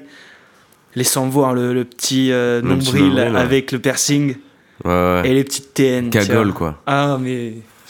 Cagole de France. et de des Navarre. cagoles Bien sûr, la cagole, c'est. Tellement important, mec. C'est celle qui mène, le, celle qui mène euh, la société marseillaise, tu vois. Celle qui mène la danse. Et on ferait mieux de les suivre parce que c'est c'est les plus belles, les plus indépendantes. Ce genre de, de mélange, de mix. Moi, moi non plus, j'aime pas les, les filles qui s'habillent trop euh, féminines. Mais Après, euh, ça pas, dépend, pas au point de. Bon, ça dépend des. une, euh, Enfin, ça peut, tu peux t'habiller. Mais je trouve qu'il y a, je sais pas, un petit charme du jogo là, je sais pas, ça me Du jogo. Ah, je sais pas, il y a un petit truc, moi j'aime bien, ça veut dire qu'elle est à l'aise, et elle est sur le terrain, c'est quoi, elle effrite le choc, vas-y, fais-moi fumer, cousine. Ah Qu'est-ce que tu penses du, du rap féminin en ce moment? Eh ben, moi dans mon groupe, euh, franchement, je vais pas te mentir, il y a une rappeuse qui s'appelle Asinine. Et vous allez entendre parler d'elle, les gars. Ouais, Moi, je j'en dis pas plus, mais je vous invite à écouter les sons. Là, tous les gens, les auditeurs, euh, je sais la pas. cinquantaine d'auditeurs qui va écouter ça. Ouais. Tu sais qu'on a un temps moyen de, de 8 minutes. Parlons-en. Alors que euh, le podcast fait 1h50. D'accord, Bah, ça veut dire qu'il y a des gens qui écoutent juste l'intro et ça veut dire qu'il y a des gens qui écoutent entièrement aussi. D'accord, d'accord. C'est juste que le temps moyen. Bon, bref. Et du coup Et du coup, euh, je pense que le rap féminin, c'est très important. Non, mais en fait, c'est une pratique, euh, je sais pas, c'est comme faire du vélo ou, euh, ou du judo. Ou, enfin, pourquoi ça serait plus à des mecs qu'à des meufs, tu vois? Ouais, non, mais justement, euh, qu'est-ce que t'en penses d'aujourd'hui? Bah, Comment ça a évolué? Parce qu'avant, avant, c'était vachement plus RB, tu vois, les meufs Moi, qui je, chantaient, je qui suis amoureux de, de Fren- French Rap Queen. French Rap Queen. French Rap Queen Dédicace. Euh, non, c'est une meuf qui rappe. Bon, c'est c'est rigolo, mais. euh, ah, je crois que je vois. ouais, c'est c'est plutôt ouais, humoristique. C'est amusant. Mais euh, non, franchement, Asinine, les gars, vous allez entendre parler d'elle parce que niveau technique, flow, mélodie, rien à dire, frère. Ouais, Franchement, rien à dire. ouais, je suis assez d'accord. Est-ce qu'il y a des gens qui pourraient s'intégrer au groupe maintenant ou c'est fermé Non, Ça y est, c'est fermé. ouais, C'est clos. c'est clos, frère. Et comment tu vois la. Parce qu'il y a beaucoup de groupes qui se séparent. Vous, Ouais. en- vous en avez déjà parlé de ça ou pas? Bah après, je pense que c'est comme dans un couple, tu vois, on a, si t'aimes les gens, tu dois les aimer dans, dans leur liberté et, Mhm, et tu dois être prêt aussi à accepter de- qu'un jour ils puissent euh, être amenés à partir, tu vois. mhm. Et ça, on s'est dit que dans tous les cas, euh, ça, ça, ça peut arriver, tu vois. Ça peut. euh, Bah, comme de, par exemple. de quoi il fait demain. Jesus gros Jesus qui était dans le groupe Jesus. à la base, qui l'a quitté pour des raisons Bah après, je pense mais- que c'est euh, sur le long terme, quand tu confrontes des gens, c'est comme euh, euh, Secret Story, tu vois, t'enfermes une dizaine de couillons dans une villa, forcément que va y avoir euh, des inimitiés qui vont se créer. Ouais. Parce que je pense que à terme, au-delà de la musique, c'est vrai que euh, ben, il y a des des, des tempéraments qui sont pas peut-être pas faits pour cohabiter ensemble, tu vois. Clairement. Et après, l'essentiel, c'est d'en parler, de poser des mots et de et après chacun de tu vois trouver une solution respectueuse Vous, de vous chacun. parlez beaucoup sans- entre vous? Ben, on parle de plein de choses, ouais. ouais. Mais après, on parle pas. Est-ce que vous voyez tout souvent tous les peu, parlons 8 bien. Ben là, un peu moins parce que. euh, Il y en a qui ont bougé. En fait, avant, il y avait une coloc où il y avait euh, donc Asinine, Briac Sévère, Je m'en souviens très bien. Léo et euh, Yon Lennon. Donc c'était le basement. En fait, on, se voyait super régulièrement. Mais là, depuis que la coloc a pris fin, on est euh, sur Ça y est, ils ont tous déménagé Ouais, chacun est dans ses petits apparts. Du coup, c'est cool. Tu vois, on a plusieurs studios, endroits où, enregistrer. Ok. Mais c'est vrai que là, en plus avec les fêtes et tout, hein, l'été aussi, l'été ça, ça, Ouais, les gens partent. les gens partent. Donc euh, on, on est un peu, maintenant on essaye de plus de faire une pierre deux coups, tu vois. C'est-à-dire qu'on se voit moins souvent, mais quand on se voit, c'est euh, C'est productif. Vous partez souvent en plus en voyage pour. euh, pour euh, puiser l'inspirateur, bien sûr, bien sûr. C'est important, tu penses, pour toi? Ben, je pense que pour la cohésion de ouf, et c'est tellement bien, et c'est tellement une chance, on a eu la chance de partir hors de Marseille pour faire la musique, mec. Ouais. Ça, c'est un truc de. Je crois que c'est le truc que je préfère, gros. C'est Ah ouais quand tu loues une, un, un petit van et que tu pars en mode rock'n'roll sur la route et après tu. C'est trop bien, genre. C'est trop Il y cool. a trop une, une alchimie, un truc qui se crée, et ça, c'est. Ça, c'est trop bien. Surtout de partir en dehors de Marseille, ça te. fait du bien, fait du bien. fait du bien. Ouais. Si tu exportes le truc, quoi. Ok. Ok, ok. Et du coup, c'est quoi la prochaine étape C'est de partir hors de France? Là, j'aimerais bien. hein. Franchement, euh, même la Belgique, tu vois, la Suisse. Déjà partir dans, dans les pays francophones, ouais. T'as un bon niveau d'anglais? Je baragouine. Je baragouine. Ouais. Ouais, ouais. Le rap en anglais, ça t'a jamais. Non, non, frère, notre langue, elle est bien trop, bien trop puissante. Bientôt riche, ouais. Laissons cela aux mangeurs de, de gelée euh, et des buveurs de thé. non, non, moi, je. J'aime trop ma langue. Bah, bah c'est trop cool, mec. Euh, J'ai une autre question pour toi. C'est vrai? Ouais, est-ce que tu penses que si Wow. on boit beaucoup, beaucoup, beaucoup, beaucoup, Ouais. beaucoup Ouais, beaucoup. d'huile d'olive, Ah. on flotte? T'es une galère, gros. euh, ben. T'en boire beaucoup au point de remplacer l'eau dans ton corps par de l'huile d'olive. C'est bien que tes pores et tout, ils transpirent de l'huile d'olive. Ouais. Et du coup, tu flotterais dans l'eau. Putain, pourquoi pas? Faudrait essayer de mettre au point des. Comment euh, ça se passe dans ton corps déjà? Pas de l'eau, mais genre des pommades, genre, euh, genre mélangées à du béton pour que ça tienne. non, mais tu coulerais sinon. Mais euh, alors, écoute, je suis pas. euh, le Avec mec le Jésus, plus- on... Je suis pas le mec le plus calé en chimie. Avec Jésus, on avait élaboré une, théo- une théorie sur euh, comment Jésus, du coup, avait euh, réussi à marcher sur l'eau, apparemment, tu vois. Ah, C'est pas Parce qu'en fait, ça. il avait mis de, de l'huile d'olive l'huile sur ses sandales, tu vois, ou sur ses yep. Ah. Et du coup, c'était Jésus huile d'olive. Waouh. Voilà. Euh, Ah, mais il y a grave moyen. Peut-être que je fumais encore à l'époque quand j'ai Ouais. trouvé cette, euh, Ah ouais, cette information. Ah, mais franchement, il y a grave moyen. Le- L'huile d'olive palestinienne, en plus, euh, est de, est de Les enfants en. Palestine? Bien sûr, bien sûr, malgré. euh, Ou en, en Cisjordanie, pour être précis. Et d'ailleurs, il y a le l'un des plus vieux oliviers du monde, il est, euh, il est là-bas. Et il y a un, un petit vieux, un, un- un petit arabe qui, qui le garde H24. Il a sa chaise, sa bouteille d'eau, il reste comme ça, il fait. Ça bouge pas. Ça bouge hop. Et c'est un vieil olivier, il est super beau. Il est. il fait la taille, genre le tronc, il fait peut-être la. Genre en diamètre, il fait peut-être la taille de la pièce, tu vois. Genre Ouais. c'est un truc gigantesque, tu vois. C'est un, c'est un, un, un- un- un bel arbre. Et. euh, Putain, l'huile d'olive, c'est tellement bon, frère. Oh là là. Toi, t'es plus beurre, beurre ou huile d'olive Mec, huile d'olive. Ah, ça c'est mon Cash, gars, ça, c'est mon gars. On vient du sud. Et oui, ah mais l'huile d'olive, t'en mets de partout. Mais en plus, je crois que c'est bon pour la santé. Hein. Mais bien, bien À un sûr. certain niveau, bah, comme le beurre, je pense, comme tout en fait. Tu savais que la crème fraîche, bah moi je savais pas, hein, mais je pense que tout le monde le sait. La crème fraîche, ça a été inventé en Bretagne. Ça m'étonne qu'à moitié. Putain, en Bretagne ou en Normandie Ouh Je suis en train de me faire des ennemis. on va je, crois que c'est- des- je crois que c'est en Bretagne. On va pas que se faire des copains. Non, et en fait, j'ai rencontré une, une, une qui un soir m'avait dit, une nana, qui m'avait dit euh, Ouais, ouais, bah, je suis fier parce que ma région, elle a inventé la crème fraîche, et du coup, c'est pour ça que toute la terre entière a 2-3 kilos en plus. Et J'ai Ah. trouvé ça marrant, tu vois. Parce que c'est vrai que c'est toute la terre entière qui mange Ah, la la crème fraîche, faut pas trop en abuser, mais c'est vrai que bien. Après, je suis pas un grand cuisinier, hein, mais bien. Bien amené, c'est comme une petite punchline, tu vois. C'est c'est bien, c'est bien. Faut pas en abuser. Sinon, les poignées d'amour, ouh là là. Ah, mec, m'en parle pas de ça. Parce que ça, le je truc vais le ja- plus dur ça, à je perdre. jamais, jamais le perdre. Moi, ça y est, je commence à avoir des. sais, des traces. euh, De vergeture Ouais, Ouais. je commence à les avoir. Là, on les voit pas bien, mais. Ça, ça te gêne les vergetures sur les femmes ou pas Non, Parce que, pas du tout, Alors mec. voilà. Pas du Euh, tout. faut- les femmes que- zébrées sont les plus belles. La cellulite onctueuse, bordel de merde. Les femmes zébrées. Ah, mais c'est magnifique. Elles Alors- portent ça comme des, comme des ornements. T'as envie. Ah putain, Ah, je t'ai révélé quelque chose là. les filles qui nous écoutent, réellement, hein, ils ont, il y a beaucoup, beaucoup de femmes qui ont un complexe sur ça. Nous, les hommes, on s'en bat les couilles. Mais vraiment. Après, les hommes, ils aiment pas. hein. Il y a des hommes qui aiment couleurs, pas. hein, Moi, je connais aucun homme qui n'aime pas. C'est c'est Et je magnifique. te, limite, ça, tu vois, ça a une histoire, tu vois, c'est comme une cicatrice. C'est même, comme- pas, c'est même pas une cicatrice, c'est pas le même niveau. Mais c'est, c'est, beau, quoi, tu vois, c'est, C'est comme. euh, c'est pas dérangeant, tu vois, et il y a beaucoup de femmes qui sont énormément complexées par ça, bah alors que je comprends pas euh, du tout, quoi, tu vois. Frère, c'est comme ça. hein. C'est les canons de beauté. Ouais, je suis même pas 50 posé parce que. Ben, faudrait que la beauté voudrait que tu sois tout lisse, tout beau, tout euh, machin. euh. Ce qui est un peu triste, ouais. C'est un peu triste après. euh, tout est dans le dans l'équilibre. Est-ce que quand t'avais des croûtes petits et qu'on te disait euh, gratte pas tes croûtes sinon tu vas avoir des cicatrices, tu les grattais pour avoir des cicatrices? Parce que moi, oui, c'était le Ouais, cas. ouais, ouais, bah Pour ouais, raconter une histoire après. ouais. Ça, je sais pas si. Sur les genoux aussi, pas mal, pas Ah mal sur les mec, genoux. les Mais parce que c'est, je sais pas, c'est, pas, naturel, t'as un truc en truc. Ah. Ouais, ah, non, mais c'est pas naturel. Puis même les cicatrices, ça raconte une histoire de ouf. Comme les tatouages un peu. Ouais.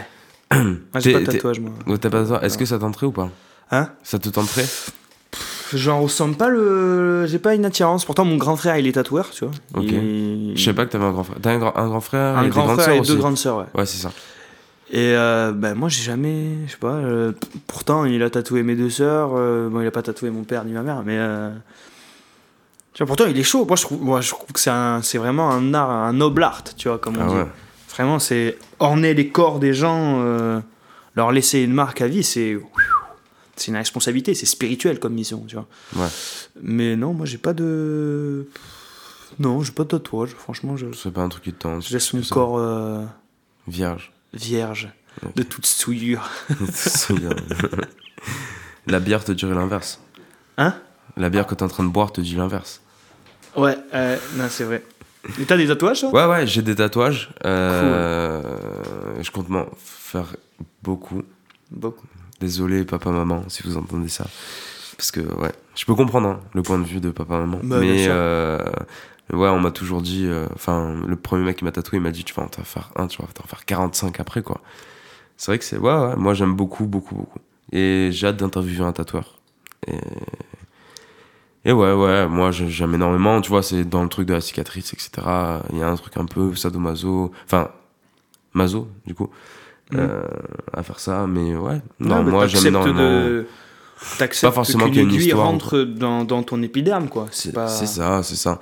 Puis ouais, j'aime bien. l'idée. Pas forcément qu'il y ait une histoire, hein, juste euh, l'esthétique ou juste Ouais, un coup de ouais, tête. euh, voilà ouais. quoi, tu vois. On est jeune, bon, on s'en bat les couilles. rien, la branlette intellectuelle. Oui, je me suis fait ce tatouage parce que euh, j'ai une moquette verte chez moi. Connard. Non, je rigole, je rigole, les gars, vous avez des tatouages, vous êtes beaux, vous êtes magnifiques, les filles aussi. Les tatouages, eh, tu sais quoi, le petit requin tribal en bas du dos, eh, vas-y, je kiffe trop. Eh, tu sais quoi, tu sais quoi, c'est le meilleur tatouage. voilà. Non, alors respectons les gens avec des tatouages. Parce que c'est. Il y en a, il y en a c'est vraiment thérapique. Hein. Il y en a vraiment, ils se font des tatouages parce que. Enfin, je sais pas, j'ai discuté avec des gens, ils me. Enfin, ils Ouais, c'est il voue thérapeutique. une sorte de. Et moi, je trouve ça trop beau, tu vois. Je trouve ça trop bien que. qu'il y ait ça, quoi. Mais voilà, méfiez-vous des tatoueurs. euh, Des faux Malveillants. euh, tatoueurs. Ouais. Non, faites attention parce que c'est votre peau quand même. Prenez soin de vous, les gars. Mettez-vous de la crème hydratante. Les gars, les filles, hydratez-vous. Euh, faites attention à votre corps, à ce que vous mangez. Hein D'accord ou pas? Ah, je vois, je, euh, là, je- je- On dit pas les prénoms. On dit pas les Moi, prénoms. Moi, je m'en fous. C'est lui qui. Moi, j'ai- une dernière euh, question qui est très vaste finalement. Mais c'est Bardi. Euh, Moi, j'ai. euh, Quand je suis très heureux, parfois, j'ai peur d'avoir le contre-coup. Ouais, quand je suis très heureux, je vomis. Ah. quand, quand, euh, quand je suis très heureux, j'ai peur d'avoir un contre-coup parfois. Un truc un peu de paranoïa. D'anxiété, de. Ouais. Et, et donc, est-ce que toi aussi, t'as euh, une peur quand t'es trop heureux de dire que. Parce que ça marche en vague, hein. Ça marche en vague. Tu peux pas être heureux toute ta vie, tu peux pas être malheureux toute ta vie. Ça, Enfin, tu peux être malheureux toute ta vie, peut-être. Mais euh, en tout cas, tu peux pas être heureux toute ta vie, ça, c'est sûr et certain. Et donc, quand je suis très heureux, parfois, je me dis, c'est triste, hein, mais je me dis qu'il va y avoir le contre-coup. Est-ce que t'as ça ou pas? Ouais, bien sûr, parce qu'on on sait déjà que Que ça va pas durer. on, on se rend, enfin, on sait déjà que on capte la valeur d'une chose qu'une fois qu'on l'a plus. Donc, euh, quand tu sais déjà ça à l'avance, quand tu es heureux, c'est vrai que ça, y a, c'est un poids euh, sur tes épaules, ce, ce contre-coup que tu sais qui va arriver. Mais après, euh, je pense que le travail à faire, c'est de, de, de s'immerger totalement dans, dans la lumière du. En fait, de pas, de pas laisser cette pensée-là te, te Ouais, poser, voilà, mais ça. de dire, ouais, ça va arriver, mais là, pour l'instant, je kiffe. Ouais, faut kiffer de ouf. Après, tu sais, euh, l'herbe, elle est toujours plus verte ailleurs, hein, et on, on veut toujours euh, Mhm. ce qu'on n'a pas, donc ça nous donne autant de raisons de, de trouver un peu de malheur dans, dans notre bonheur, tu vois. Et bon, après, ça, je pense c'est quand même quelque chose d'assez occidental, je dirais. Même si c'est un trait humain. Mais euh, vu qu'on est habitué à tout avoir, on veut toujours plus, toujours plus, toujours plus. Donc, euh,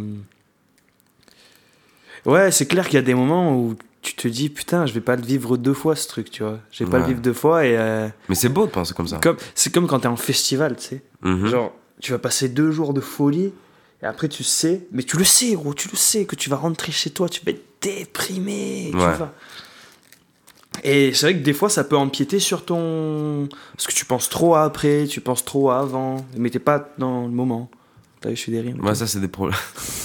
ça, c'est des problèmes d'après. Moi, j'ai j'ai un. Je me dis souvent ça. C'est. Bah, c'est bête hein, parfois, mais euh, un exemple à la con, quand je fais la cuisine, je fais vraiment bien la cuisine, tu vois, que je prends deux casseroles, trois poêles, etc. Mm. Et je mange, je mange et tout, et je pense à la vaisselle et je me dis, Ouah, ça c'est un problème d'après. Ça, tu vois, c'est un problème que, que j'aurai plus tard. Sais, quand j'oublie mes clés ou mes écouteurs chez moi, et que je me dis, euh, voilà, pour l'instant, en fait, je suis dehors, donc tout se passe bien. Le Mhm. problème, il va arriver quand je serai en face de ma porte, tu vois. Ouais, non, mais c'est dur, hein. C'est dur de. Mais il faut avoir cette pensée-là, je pense. C'est dur. C'est un truc qu'il faut entretenir, mais euh, c'est vrai qu'on est, on est pas mal habitué à être en position de stress tout le temps, tout le temps, machin. Mhm. Tâchons de, de mettre euh, notre confiance dans les, mains, dans les mains de Dieu, mec. Ouais. T'es croyant? Ouais, Ouais. comme dirait l'autre. Je crois en Mozart et je suis un grand pratiquant. Si vous avez vu ce film, Un illustre inconnu, avec euh, Mathieu Kassovitz, à voir, d'urgence. Ok, d'accord. Mais oui, je, je suis croyant, ouais. Je, je pense qu'il n'y a pas de place pour le hasard, frère. Il n'y a pas Ah de ouais place pour, euh, pour toutes ces choses-là. Et après, tu, le, le mot que tu poses dessus, euh, peu importe. Mais euh, moi, j'appelle ça Dieu, et les gens appellent ça. Mais. J'avais un, débat, j'avais un débat il y a pas longtemps. La religion, en vrai, c'est fucked up. Moi, enfin, quand, quand tu prends du recul, tu vois, euh, la religion, en tout cas aujourd'hui, c'est un peu fucked up parce que ça divise les gens. Alors qu'à la base, toute religion est signe de paix et qu'on doit tous, tu vois. La religion aujourd'hui, c'est un peu fucked up et euh, et je respecte ultra. Il y a mec, il y a des valeurs trop bonnes dans la religion, etc. Vraiment. Mais le truc, c'est que si t'es religieux, avant de croire en quelque chose, tu dois croire en toi-même. Parce que si tu- il y a beaucoup de gens, tu vois, dans des reportages de prison, surtout en Amérique, tu vois ça. Parce que les mecs, ils vont en prison et c'est des gens malsains, etc. Ils disent j'ai trouvé la foi en Dieu. Mais, mais pour trouver cette foi, ils ont dû accepter eux-mêmes. Parce que si tu trouves, si tu te contentes toi-même dans une religion, c'est ultra triste parce que ça veut Mm. dire que tu te raccroches à quelque chose, tu vois. Donc en fait, il faut d'abord euh, croire en toi et après tu pourras croire Bien en sûr, mais c'est, c'est la religion, c'est l'intime en fait, tu vois. C'est comme, je le, enfin moi je trouve que la foi, limite je le place au même rang que euh, la sexualité, tu vois. C'est quelque chose qui est vraiment de l'ordre de de ce qu'il y a dans ton cœur et dans ce que tu es toi. Et en fait, il y a autant, en fait, il y a autant de religions qu'il y a d'êtres humains quelque part, parce que chaque parcours spirituel, Mhm. chaque cheminement, il est différent parce que Ouais. chaque parcours est fait de d'épreuves différentes. Mais c'est vrai que la religion, elle, elle, ramène, en tout cas la- une pratique ou une, une croyance, elle, elle te ramène à ta à ta, à ta condition de- d'être humain euh, ayant un temps de vie limité sur Terre.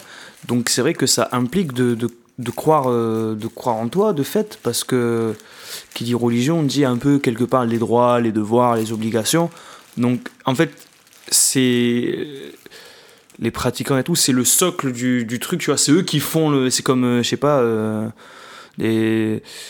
une musique, un genre musical, c'est les musiciens qui font le, le, genre musical. Le genre musical, il n'existe pas. Euh, mm-hmm. de, de, il n'existe pas comme ça de, de naissance. De, ouais. de naissance. C'est que des gens. Donc, en fait, c'est un c'est moi je trouve ça après je suis pas pratiquant je suis pas dans le dogme l'institution Mhm. j'ai un peu du mal avec ça mais euh, ça m'émeut de voir euh, des personnes qui, qui créent euh, qui font vraiment corps avec avec la race humaine et le et le divin tu vois Mhm. et je pense que la, le but d'une religion aussi, c'est connais-toi toi-même finalement. Tu vois, Ouais. c'est simplement un guide de préceptes. Parce que toute la religion, toutes les religions, quelles qu'elles soient, c'est que de l'initiation, c'est que du cheminement en fait. C'est Ouais. euh, c'est le bonheur en fait, c'est pas une, c'est pas un, un point d'arrivée, mais c'est une destination.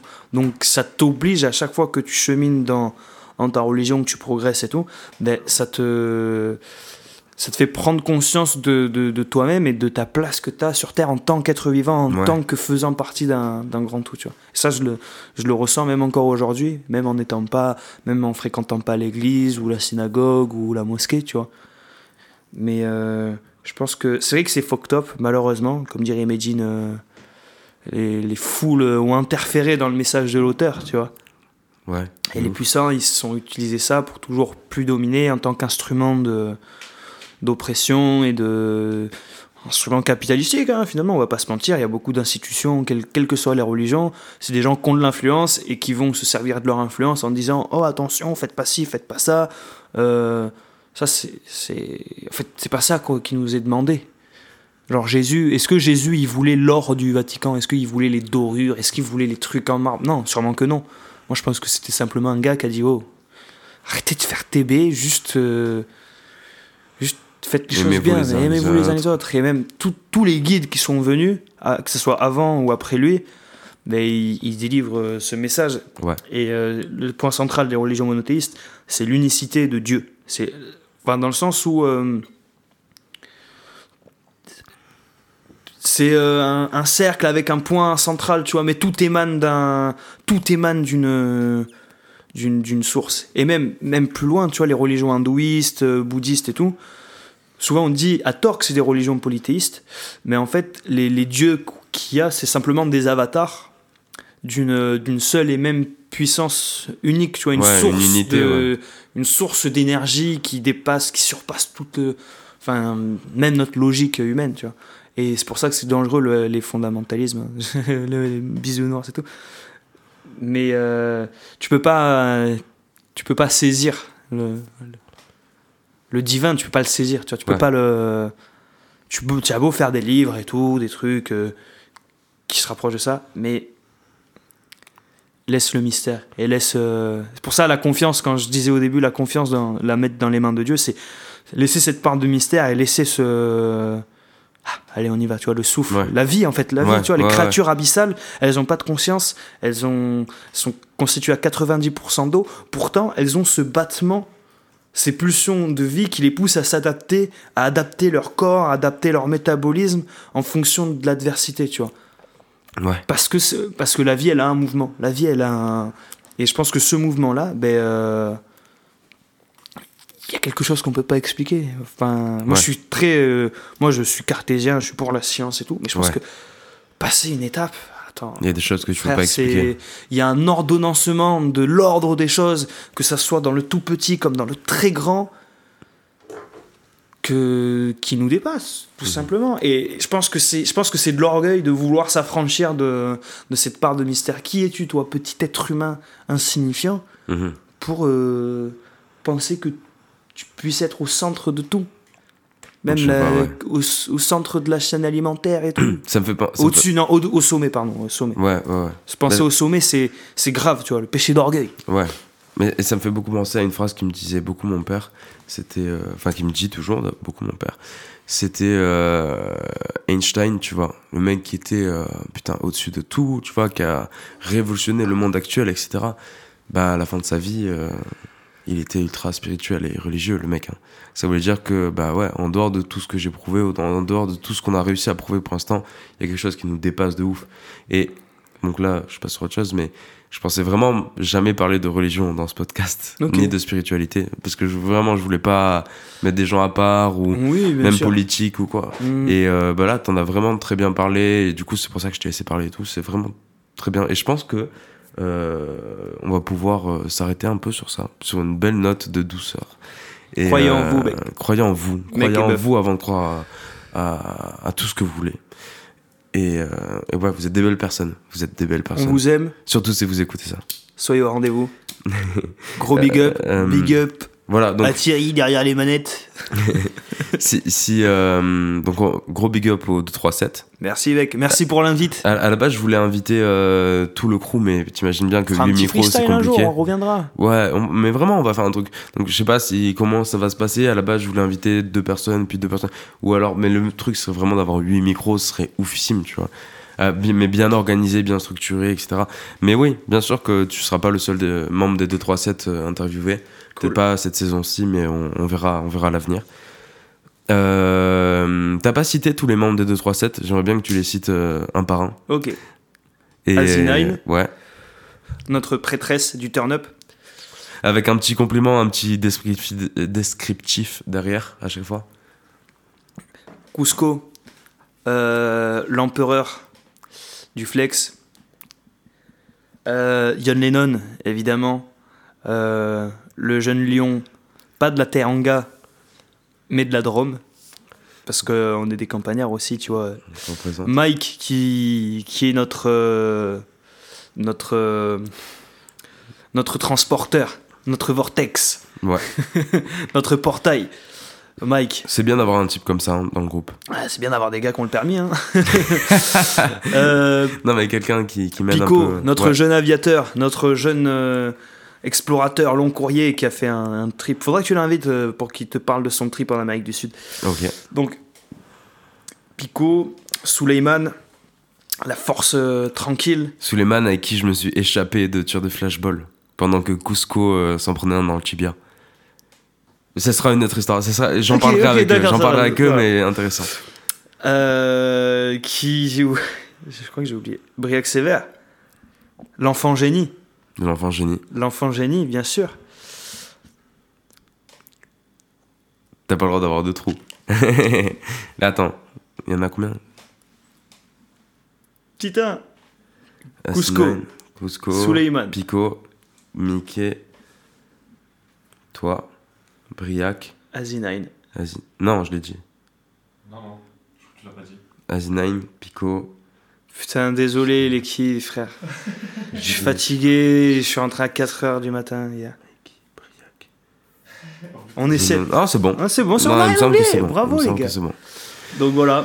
Euh, Grosse dédicace à eux, écoutez, allez écouter leur son, ça tue de ouf. Et euh, quand je travaillais à l'époque au Crous, je passais vos sons les gars. À la cafette du Crous, euh, de la fac. Aïe. Et les gens étaient pas prêts, clairement. Grosse dédicace à la fac Zex Marseille. Ah, voilà. Et ben sur ce, je pense qu'on peut terminer cette émission. Merci beaucoup JD d'avoir Merci accepté. pour l'invite les gars, merci pour le café, les clopes, et etc. et, la binge. Ouais. Et, et ben écoutez, euh, soyez vous-même et merci d'avoir Prenez écouté soin de vous, hydratez-vous. N'hésitez surtout pas à, à laisser des commentaires pour des retours. Et bisous, à la prochaine.